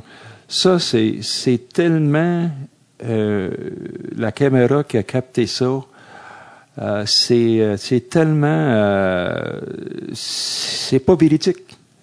Oui, c'est pas représentatif euh, de, du, euh, de la relation entre Matt Sundin et Pierre Pagé, pas du tout. Euh, moi, ça, ça m'a toujours, euh, ça m'a toujours euh, fait un- de la peine Ouais. pour Pierre Pagé, parce qu'il méritait, il méritait pas, il méritait pas ça du tout, et c'est pas Pierre Pagé. C'est pas, c'est pas Pierre Pagé du tout. Pierre Pagé est très, très fin avec les joueurs. Et puis, oui, il est émotif en arrière du net, en arrière du, en arrière du banc. faut pas oublier que Pierre Pagé avait les deux jobs. Il avait le job de gérant et le job de coach. Ah, c'est rare maintenant. C'est très rare, c'est impossible aujourd'hui. Ouais. Je l'ai vécu avec euh, Scotty Bowman à Buffalo. Hmm. Euh, les deux chapeaux, c'est c'est pas deux chapeaux qui s'en vont toujours dans la même direction. Alors, euh, il y avait ces deux chapeaux-là, ces deux chapeaux, à essayer de, de, de, de tout mettre ça ensemble, c'est très difficile. Et puis aujourd'hui, tu le vois, tu le vois plus ça. Non. Tu le vois pas, ces deux rôles-là. On l'a vu avec Pat Quinn, on l'a vu avec euh, Jacques Martin Glenn, peu, ouais. Sater. On l'a vu, puis on, euh, Jacques Martin l'a pas fait. C'était pas en Floride, mais c'était pas Jacques longtemps. Jean Martin était gérant. Je pense qu'il était gérant en Floride. Est-ce qu'il a été Ça a été, je pense, en peut-être très, là, ouais. très court? Ouais, exactement. Vraiment très court. Jacques, Jacques, j'ai travaillé beaucoup avec Jacques. Jacques, il aime beaucoup être, il veut être instructeur. Ouais, Jacques, c'est un c'est ça fait instructeur. en ce moment aussi. Et, mais euh, alors, pour revenir à Pierre, ça, c'est très malheureux. Et puis, c'est, euh, je me répète là, mais c'est Pas euh, représentatif, c'est selon Pas du tout. Et puis, euh, je- ça m'a toujours, j'y pense souvent. Et puis, il ne mérite pas. Est-ce que ça a été le- une fragmentation dans leur relation? Est-ce que ça a brisé Non. quelque chose avec Matt Ben, je pense- ben, je, je sais pas. Je pense pas. Sachant qu'il a été Je échangé. pense pas, parce que d'après. premièrement, là, c'est un gars de classe. Hein. C'est un, c'est un, un monsieur. Matt Sundin, moi, j'ai été jouer au tennis une, une couple de fois avec, et puis c'est... Matt Sundin, c'est- très fin, euh, un gentleman, un joueur, un bon joueur de hockey. Euh, lui, des gars comme euh, Alfredson, j'ai connu Alfredson à Ottawa. Suédois, des, tous des des Suédois. Suédois de grande classe, des grands joueurs de hockey, et puis euh, des travaillants. Euh, alors, non, c'est des gars respectueux. Euh, je pense que Matt Sundin, certain que lui, là, Matt Sundin, il il l'a peut-être pas vu si souvent que ça, là, là, cette histoire-là. Il tu sais, habite les pas ici, les ouais, c'est ça. le regardent tout le temps. Mais Matt Sundin, lui, ça ne veut pas dire qu'il l'a vu euh, si souvent que ça. Puis il n'a pas vu, probablement qu'il n'a pas vu. euh, ça n'a pas fait la même chose à Matt Sundin. Non, c'est mais ça. euh, Mais sur le moment, quand c'est arrivé, tu tu te souviens-tu de voir ramasser les pots cassés de cette affaire-là? Tu sais? Affaire ouf. Non, euh, non, euh, non. euh, il y a- on, on était, il y avait Jacques Martin, il y avait Jacques Martin, il y avait. Don Jackson, puis il y avait moi. Euh, Jacques, Jacques Martin était coach associé, Mm-hmm. puis Don Jackson puis moi on était assistant instructeur. Alors, il y a probablement eu un meeting entre, entre Matt Sundin et Pierre. Ouais. C'est quoi qu'il avait fait, Matt, déjà, qu'il avait, Je sais pas. qu'il avait fait une erreur ou un jeu? je moi, j'étais en haut, moi, de, de cette Ah game-là, oui? parce qu'on on changeait, Don Jackson puis moi, on faisait une rotation. Donc, j'étais en haut. J'ai vu ça, là, j'ai vu ça, moi, euh, j'ai vu ça, mais euh, euh, je sais pas. Ouais. du jeu, là, je Non, sais même ça. pas. C'est pas ça qu'on te c'est juste du vidéo. Ouais. Euh, est-ce que est-ce que des fois tu te dis euh, mon Dieu, on l'a échappé cette série-là, on gagnait 2-0, qu'est-ce qu'on On qu'est-ce qu'est-ce ouais. qui s'est passé? Il y avait Ron Extall. euh, Ouais, que- ben, Patrick. Roy. Patrick Roy, qui, est- Patrick Roy qui est revenu, euh, qui est revenu Il est très mal fort. commode quand il n'est pas dans ton équipe. Ouais. Mais Patrick Roy, qui était euh, supérieur, très supérieur, Au reste du monde. non, ben, très supérieur dans cette série-là, euh, à, Ben, Extall. Ouais. Il était Extall, Il y en a qui, disaient, oh, il aurait dû lui mettre Stéphane Fizette. Stéphane Fizette était Ouais, on, a discuté, on a discuté beaucoup de ça avec Pierre. Moi, moi je l'ai amené sur ce sujet. Euh, il l'a amené ce sujet. Et puis, euh, on l'a amené, je l'ai amené ce sujet parce que je vais mettre Stéphane Fizette? Mais finalement, Ouais. ben, il, a, il a voulu continuer avec Extar. On ne saura jamais. Là, on Ben saura jamais. Mais euh, c'est Patrick Roy qui était euh, La grande différence. euh, très, très supérieur à Extar. Ouais. Euh, les- on a parlé des Nordiques, on est à Québec, mais avant de jouer, bien avant de, de coacher ou jouer ou d'être associé aux Nordiques, toi, ça a commencé avec les remparts de Québec. Oui. Euh, Il n'y a pas beaucoup de gens qui savent ça. Ben, il y en a qui le savent, les, encore une fois, les plus, Ah, ben là, ça fait. les plus. Ça ouais. fait plus que, ça fait deux, trois ans, là, tu joues avec les remparts, certains. Ouais. Euh, t'es le meilleur pointeur de l'histoire des remparts de Québec. Est-ce que tu sais t'as combien de points? De l'histoire Euh, remparts? ben, ben, 412. 451. Ah, 450. Tu t'estimes à la baisse, André, si bol. Donne-toi une chance. Ah, OK, ben, là, là, là, je n'étais pas trop certain. là. 400, ça t'a dit, c'est mieux à l'inverse que trop haut. Mais oui, 451 points euh, pour les remparts de Québec. Ton chandail a été retiré il y a quelques années même. Euh, tu as eu toute une carrière, toutes des, des écoute, ta saison de repêchage, 151 points. C'est pas quelque chose qu'on entendra aujourd'hui, ça. 151 points, c'est des, même Crosby faisait pas ça. Euh, ça jouait pas à trappe dans ce temps non, ça, c'était une autre époque, mais quand même, t'en as parlé, mais qui étaient tes compagnons de trio à l'époque, quand qui sont aussi euh, pas exactement des inconnus? J'ai joué, mais j'ai joué euh, avec Guy Lafleur, mes deux premières Bon, années. nommons-le. Avec, avec, euh, Guy. Alors, euh, Michel Brière à gauche. euh, Michel Brière aussi, qui était avec Pittsburgh. Pas le même, non. Non? Pas le même- Un Oh! autre Michel Brière. Michel Ah! Brière de Donnacona. Et, euh, 5 pieds 6, 5 pieds 6 peut-être, Michel. Là, il, avait des, il avait des mains, des mains extraordinaires. Il était capable de terminer. Puis il était un bon joueur hockey. Puis Ouais. euh, ben, Guy Lafleur. Alors, écoute, là, ça aide beaucoup. hein, Tu joues avec Guy Lafleur. Mais j'ai joué également avec Régent Giroux. J'ai joué avec Jacques Richard. Euh, Yvon Dupuis. T'étais une, une vedette à Alors, euh, à Québec? jeu de puissance. Ouais. Et puis, euh, on avait toujours un bon club. On Ouais. avait un bon club. Tu sais, on avait un bon club, puis on travaillait fort. Ouais, on ouais. travaillait fort, on avait un bon club. Puis, euh, mais j'ai joué avec des bons joueurs, et puis on forçait. On forçait la note, puis on, a- on, a on avait un bon coach. Maurice Pignon était un bon coach, et puis... euh, Ah, le même Maurice Fillon. chanceux. Il faut que tu sois chanceux. Euh, euh, C'est, il faut que tu sois chanceux au niveau junior de tomber sur un bon club. Moi, je- j'avais joué pour les Comètes d'Amos. Et puis c'est M. Fignon qui est venu me chercher comme agent libre euh, euh, pour les remparts. J'avais été un, un camp printanier à Saint-Jérôme euh, avant, puis les autres ne m'ont pas gardé. Alors, on les remercie. et, on les remercie. pas Je pense à Justin Delage. Ils ils m'ont pas gardé. Ça t'apprendra. Monsieur Fignon venu me chercher. Et, et puis, euh, je suis arrivé dans rempart. Je ne connaissais pas Guy Lafleur, je connaissais pas Jacques Couchard, je connaissais pas Régent Giroux. Ouais. Je ne savais pas là, que, que ça de club que- qu'on était pour avoir. Finalement, euh, Ah, c'est ça. ça a commencé en flèche. Puis le- là, finalement, 10 000, 12 000 personnes dans l'atmosphère. euh, on est des journaux, comme les Canadiens sont des journaux, on était dans le Journal de Québec, le Journal Le Soleil, puis le- dans ce temps-là, il y avait un autre journal. Alors, on, est- on était populaire, mais euh, l'ambiance était extraordinaire, puis on a un bel club qui travaillait fort. puis, C'était euh, quoi la différence entre être un joueur des remparts populaire dans les années 70 puis avoir la notoriété publique d'être directeur général des Canadiens dans les années 2000? Pas le rapport au public, là, le- tu comprends? Ouais, le Canadien de Montréal, c'est spécial. ouais? Comment? Canadien, c'est spécial. Écoute. Euh, euh, À quoi tu penses?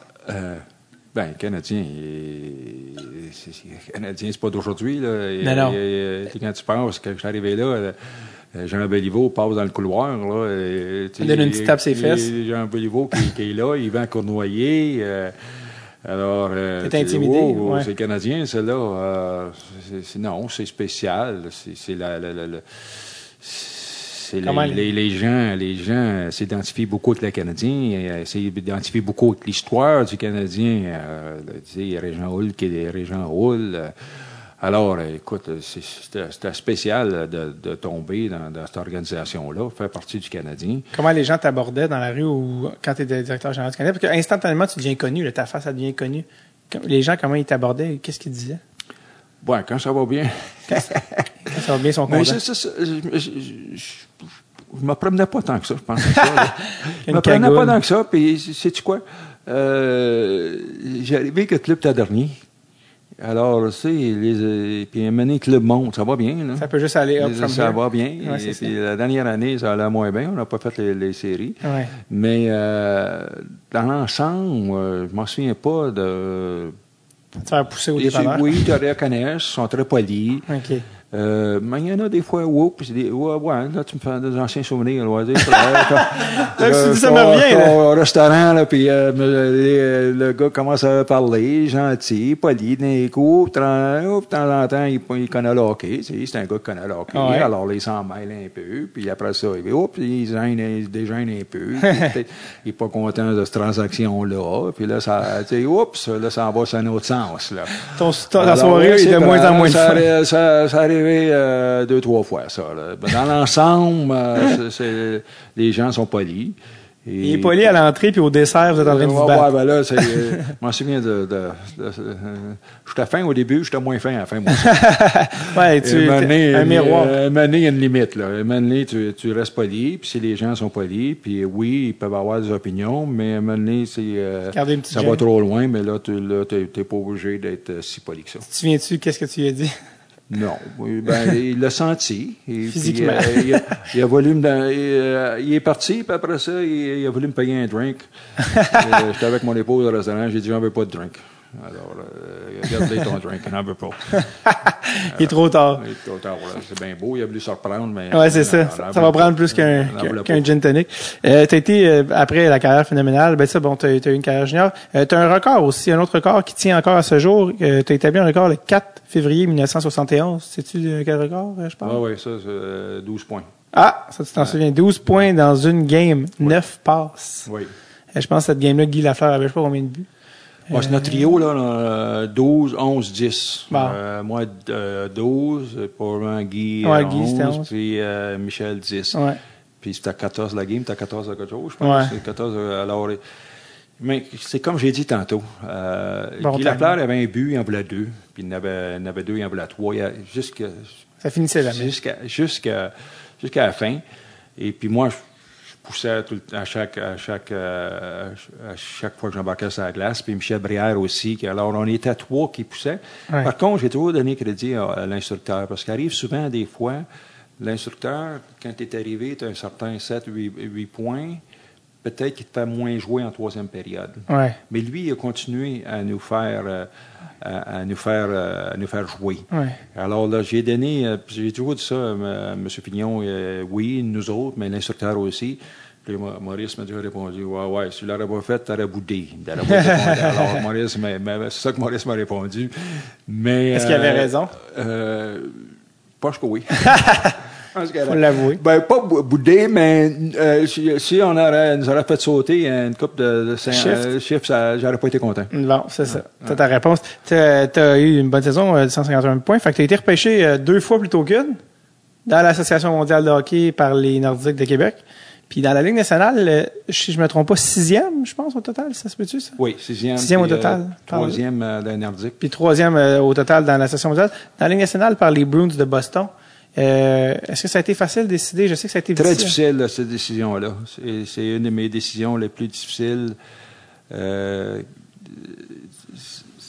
J'avais rencontré euh, Jacques Plante. C'est Jacques Plante qui était gérant du, euh, Nordique. des Nordiques, puis secondé par Maurice que- qui m'avait été mon instructeur.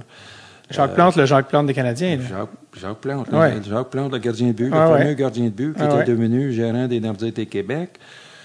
Et puis, euh, euh, puis il m'était rendu à Toronto. J'avais été au séance, euh, de repêchage. J'avais été repêché. Puis les Nordiques étaient pas mal confiants que j'étais capable de signer avec eux autres.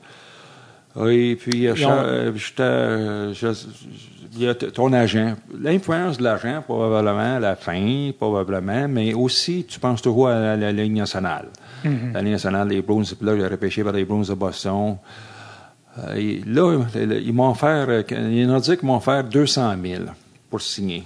De bonus de signature. de, de signature puis 60 000 pièces de salaire. 200 000 dans les années Et 70. dans ce là. temps-là, j'aurais pu mettre ça dans, dans les rentes à l'abri de, de, de l'impôt. Ouais. puis Il y avait une certaine formule.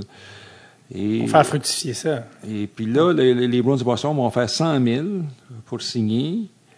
Euh, so- 75 000 pièces par année.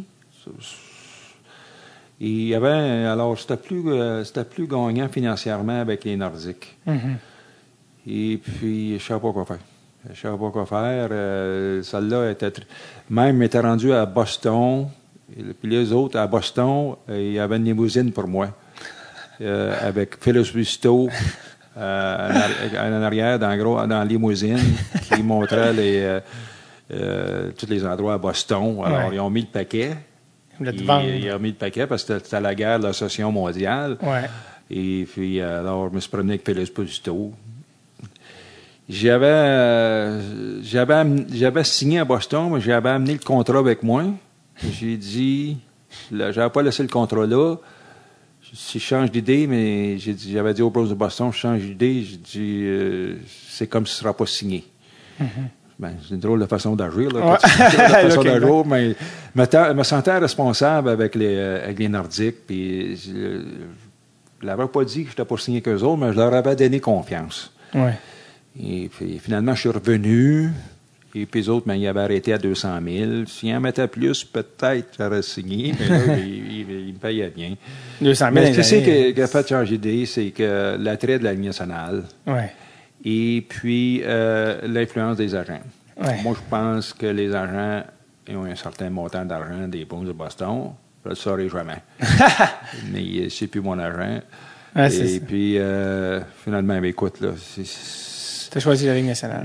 la- ma première année, quand je vois pas beaucoup, puis Esposito était toujours sur, le, sur la, la patinoire, puis je vois pas beaucoup, là, là, j'avais des regrets. Là, là, Hum, J'ai-tu pris la bonne décision? Mais c'est ça, là, OK. Tu prends des, des- tu prends des décisions, tu es obligé d'en prendre.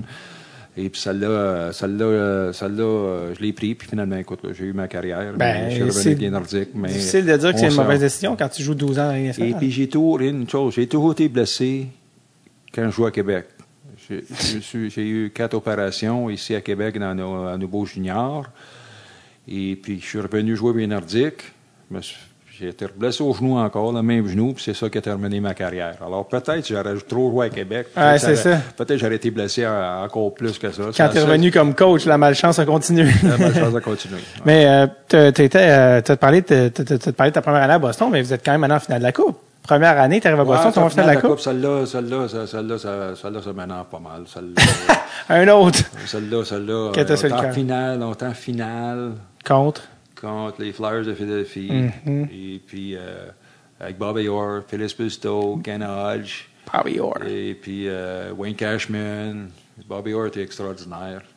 Bobby Orr était extraordinaire. Parlant de blessure au genou, tu sais. Ouais, et puis, euh, ouais, Phil, euh, Phil, c'est un, écoute, c'est un, Phil, c'est un, c'est un, euh, c'est un bon gars, Phil. Philippe Susto, c'est un bon gars. Par contre, par contre, quand il quand il était en même position que lui, euh, il restait longtemps à sa, sa patinoire. Ah, c'est ça. il- il- il- Un compétiteur. beaucoup de, un compétiteur, mais euh, indirectement, il t'enlève le, Ton temps de glace. ton temps de glace. Alors, d'ailleurs, c'est pas ça qu'il s'est fait échanger. Il s'est fait échanger, et puis ils ont été chercher Jean Rattel. S'est fait échanger pour À New York. euh, À New York. Alors, c'est fait, finalement, ils l'ont changé parce qu'ils. c'est- Aujourd'hui, là, c'est c'est 40 secondes, c'est 50 secondes, 45 secondes. C'est c'est difficile de, de, de, de jouer des deux minutes, euh, de, de jouer deux minutes, une minute et demie, deux minutes à, à plein régime. C'est impossible. Ouais. Aujourd'hui, c'est ça. Mais euh, Phil, lui, écoute, là, il prenait beaucoup de glace. Et puis, euh, en dehors de ça, il était fin. Là. Ouais, En dehors de fin. Mais à la fin, tu Oui, il a pris un peu trop. il t'enlève du temps de place. Puis euh, Bobby Orr, c'est euh, le, le, le seul, l'unique. Bobby Orr, un des meilleurs joueurs de l'histoire. Tu as joué avec un des meilleurs joueurs de l'histoire. Puis t'en Oui. t'en as coaché un autre en Crosby. Tu es, Oui. chanceux d'une certaine manière. Puis parle-moi un peu de Bobby Orr, qui est une personnalité de- dont tout le monde. euh, euh, écoute, je, je, sais pas si on a déjà entendu quelque chose de négatif sur Bobby Orr. Je sais qu'il a une personnalité très accessible. Non, puis c'est pas moi qui vais dire rien de négatif sur Bobby Orr, c'est tout positif.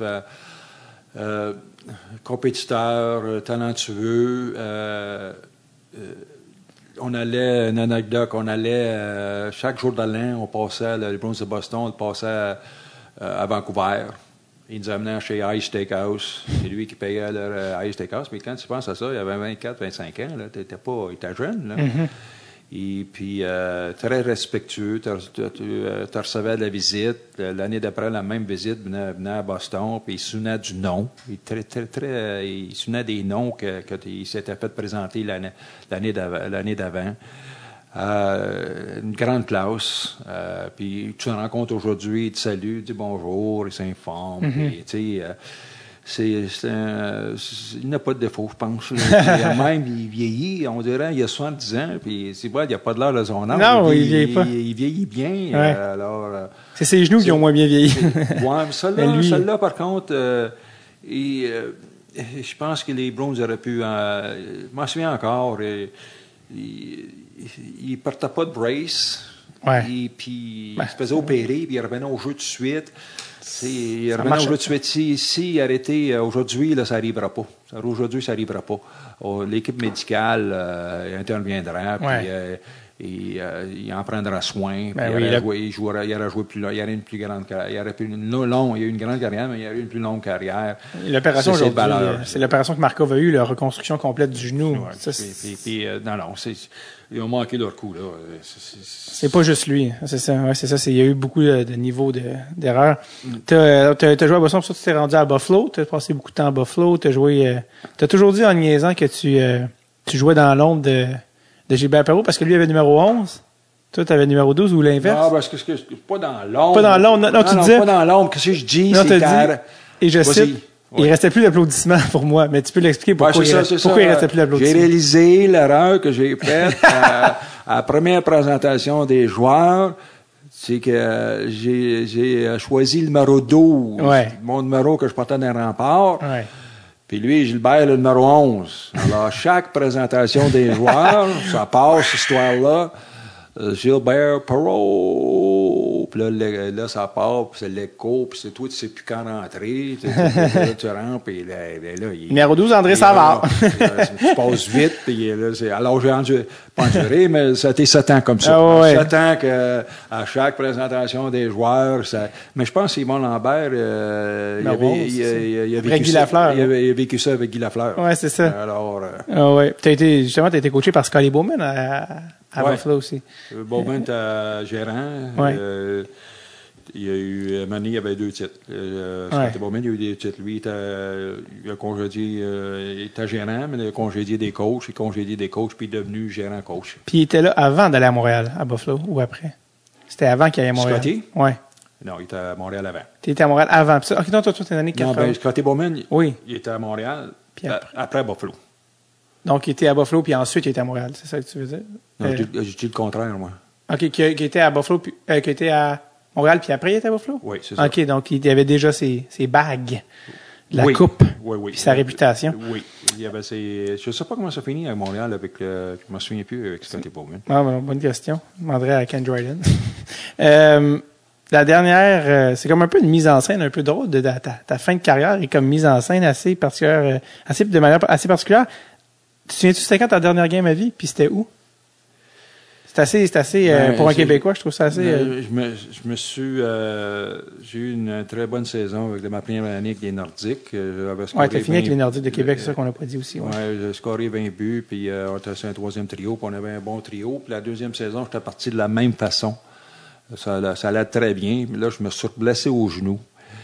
Et puis, le médecin, est- j'ai été opéré, mais pas une si grosse opération que ça. Mais finalement, le médecin, il a dit ton genou est. Capote. Mon genou capote. Il dit T'es- pas capable de prendre euh, l'intensité que ça prend. Puis, bon, ben, essayé quand même, essayé quand même, essayé quand même. Puis, je me mettais en forme, mais après deux semaines, euh, oh, ça ne fonctionnait pas. Alors, la dernière fois que j'ai mis les patins, je me suis essayé au, euh, au ré- au warm-up, euh, la game du jour de l'an, que le, que le Nordique joue contre le Canadien. Ouais. Euh, ça euh, alors, j'ai fait le réchauffement. J'ai pas été capable de jouer, Ouais. mais c'est la dernière fois que j'ai mis les patins. Mais c'est quand même c'est quand même c'est quand même spécial le dernier, tu sais, de fermer l'année et de fermer ta carrière. C'est le 31 décembre 84 au Forum, de terminer ta carrière au Forum pour un Québécois quand même, dans la Ouais. Ligue nationale, fermer l'année, fermer ta carrière au Québec pour un Québécois. Ouais. C'est quand même spécial. Tu, tu savais que c'était ta dernière game en plus? Oui, parce que là, écoute, là, j'avais essayé, puis j'essayais, Ça marchait j'essayais, puis ça, ça fonctionnait pas. Et, mais, euh, ouais, celle-là, celle-là, euh, celle-là, euh, ça, ça, faisait pas mon affaire. Ça Non. Pas, ça faisait pas mon affaire. Ça allait très bien. On avait un bon club, ça allait bien, et puis aurait voulu continuer. J'aurais pu continuer à jouer un autre trois ans, mais si tu veux. C'est, Ouais. c'est, Ça a été le début de, de- du reste de ta carrière, de, ta- de tes autres carrières, dans le fond. Ouais, ça, ça a été la fin euh, de ma carrière comme. euh, puis c'est là que finalement, à la fin de l'année, M. Fillon, ben, l'année suivante, M. Fillon va faire le poste euh, Ouais. d'instructeur à Fredericton. Toi, est-ce que tu pensais, quand tu as fini comme joueur, tu pensais que tu t'en allais travailler dans une job euh, de bureau ou tu, tu pensais-tu travailler dans l'hockey ou ça t'est comme tombé Ben, du ciel? euh, ben, premièrement, je pensais jouer un autre trois ans. là. je pensais jouer encore. Ça là, finit un peu plus sec. Ça, ça- ça finit sec. Et puis, euh, c'est M. Fillon qui m'a offert ce poste-là. Alors, j'ai embarqué. J'ai embarqué. T'as jamais regardé en arrière? J'ai embarqué. j'ai- embarqué. La famille a déménagé à Fredericton. Mhm. Et puis, euh, les enfants ont, été à l'école, ont commencé l'école là à Fredericton. Et puis, euh, Brunswick. mais euh, euh, ma femme euh, trouvait ça un petit peu difficile. Ouais, c'est ça. Parce que nous autres, on sont toujours partis. Puis, Québec, les Nordiques n'avaient pas de, de- pas de budget pour un assistant instructeur. Ouais. Il n'y a, pas de- a pas budget. Hey, tout c'est- seul. dans ça va mal à la Tout seul dans l'autobus. Puis là, tu n'étais pas d'assistant instructeur. Alors, c'est. Aujourd'hui, c'est impensable. Impossible, mais là, on est à peu près quatre des fois. Ah ouais, c'est ça. pas des fois. les- Toi, tu fais quoi ici? Je sais pas, je suis payé. OK, toi, tu fais ça. Ah, alors, mais aujourd'hui, ça ne Ouais. se fait plus parce que là, tu parles du développement des joueurs qui est important. C'est, Ouais, ouais. le coach, Ça a changé, oui, ça a que ça changé. prenne du monde autour. Mais moi, quand Ouais. j'ai commencé, j'étais tout seul. Ouais. Dernier truc que je veux te parler avant de te laisser euh, vivre ta vie. Euh, parce que, bon, on sait que tu rien dans le hockey, tout ça, mais t'as, comme si tu n'avais pas assez eu de chapeau dans ta vie, tu en as un autre chapeau, c'est celui de restaurateur. Ouais. Ça, c'est, ça, on s'attend pas à ça de toi. Tu as combien de restaurants, André? Moi, j'ai. euh, Ou vous, parce que je sais que c'est avec ton fils, là. Ouais, j'ai. euh, ben, on a- la, première, la première chose que j'ai embarqué, c'est euh, dans Subway. Les restaurants Subway. Oui. J'ai été suivre, euh, moi et mon épouse, on a été suivre nos- notre cours au Connecticut. Ben oui, je sais, je suis fasciné de ça, moi, là. ben, Puis je m'en souviens encore, je suivais mon cours. Puis là, on était, une, euh, on était dans un restaurant de Subway, on, on pratiquait. Puis là, il y a, Mais tu pratiques quoi, là? Je veux que tu m'expliques Ben, tout. là, tu mets les gants, tu mets les gants, puis tu, tu mets ton chapeau. Le petit filet, là. T'as mis un puis, petit euh, filet. puis là, euh, puis, euh, c'est proche d'Hartford. Ouais. Et euh, là, le, le gars rentre dans le restaurant, puis il dit euh, Are you André Savard? J'ai dit Comment ça Elle a dit, Depending. Mais, mais j'ai joué pour les Sables de Buffalo. Et puis, on était dans, dans la même division qu'Hartford. Hartford, On- Kelly puis à. Buffalo, toutes les games étaient à la télévision. Hum. Alors, puis t'étais pas loin d'Hartford. Alors là, là, je pensais que j'étais loin, là, moi. Ah ouais. Mais euh, finalement, mais j'ai passé mon cours. J'ai- Mais c'est ça, mais c'est quoi, c'est quoi j'ai- que vous apprenez? C'est, c'est quoi que, c'est ah, quoi? ben, euh, t'apprends à compter. Il faut que tu, faut que tu saches, c'est deux semaines. Deux semaines de formation. Deux semaines de formation, puis il faut être 80 Euh, mon, mon épouse a passé, moi j'ai passé, puis c'est comme ça que tu as le droit d'opérer un subway. Donc, il faut que tu Euh, passes si un tu test. passes pas, ben oui, c'est de deux semaines. Ils te forment, puis après ça, deux semaines, tu as des examens. Puis si tu passes pas tes examens, mais tu n'as pas le droit d'opérer un, un subway. C'est quoi les cours? C'était autant l'administration? À l'administration, beaucoup.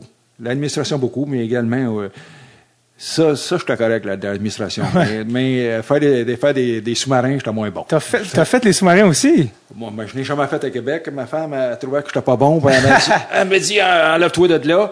Alors, euh, je me suis enlevé de là. Et puis, euh, mais l'idée, c'était de partir Subway. Et puis, euh, finalement, on est encore là. On a, on a un au Galerie de la capitale. Ouais. Et puis, dans la Bourneuf, on a un autre. Et puis, après ça, euh, après cette aventure-là, euh, j'avais vu, quand j'ai commencé mon dépistage en 87, j'ai vu euh, Boston Pizza.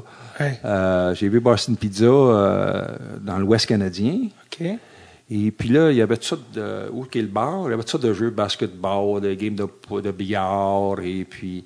euh, ah, finalement, là, Boston Pizza est arrivé en Ontario. Puis graduellement, ils ont, ils ont enlevé tous les jeux. les jeux dans, du côté bar. Tu sais, Boston Pizza, tu as le côté salle à manger, tu as le côté bar. Et puis là, ça m'a donné confiance. Ça m'a donné confiance euh, euh, de peut-être ça fonctionnera au Québec.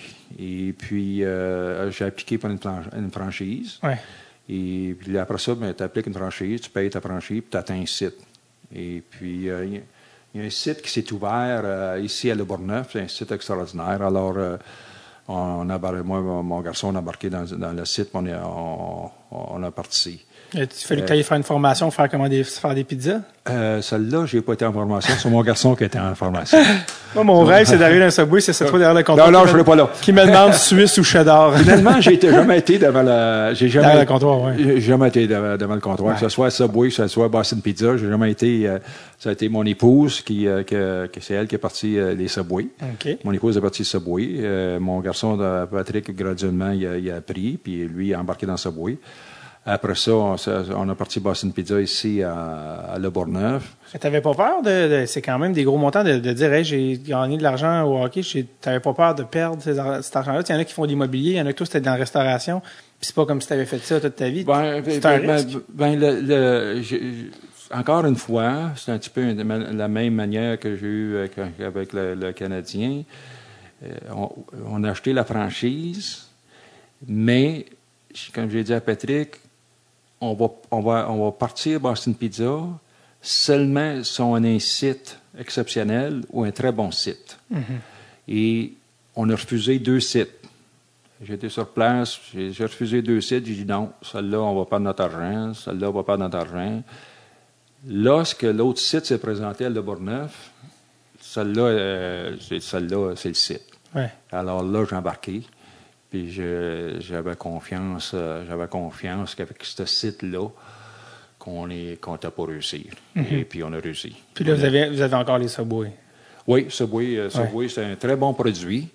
Euh, très bon produit. Et puis Subway, Subway qui qui me donne confiance beaucoup parce que nous, autres, on a suivi nos, nos, nos cours. Ouais. Ils sont toujours à la recherche. Je veux dire, puis l'argent rentre. Ouais. euh, l'argent rentre. Ça marche. Ça, ça fonctionne bien. Oui, c'est probablement c'est pas aussi efficace que c'était en partant, comme n'importe quel, euh, n'importe quel, euh, tu il y a eu un boom. Ouais. Mais ça demeure que c'est la même chose que McDonald's. McDonald's, à un moment donné, c'est un des booms, à un moment donné, ça baisse, après ça, ça revient. Alors, des grandes franchises, c'est ça. Ça se stabilise. Ça stabilise. Puis, non, nous autres, on est, euh, on est très heureux de. Ça. On est très heureux avec Subway. André, merci beaucoup d'avoir pris le temps. Tu sais combien de temps on a jasé? Non, Plus que deux heures. Non. Je te jure. Deux heures, deux heures et sept qu'on est rendu. Ah, donc, toi. En bon- bonne compagnie, l'avait dit. Pas si méchant que ça, finalement. André, je te souhaite des, euh, des meilleures rondes de golf parce que là, t'as, Ah, gars, puis là, le- à ton âge, là, ça. à 42 ans, là, Parce que la plupart du temps, c'est moi qui paye. t'es comme Bobby Orr. Ben, En tout cas, ben, merci, André. Merci beaucoup.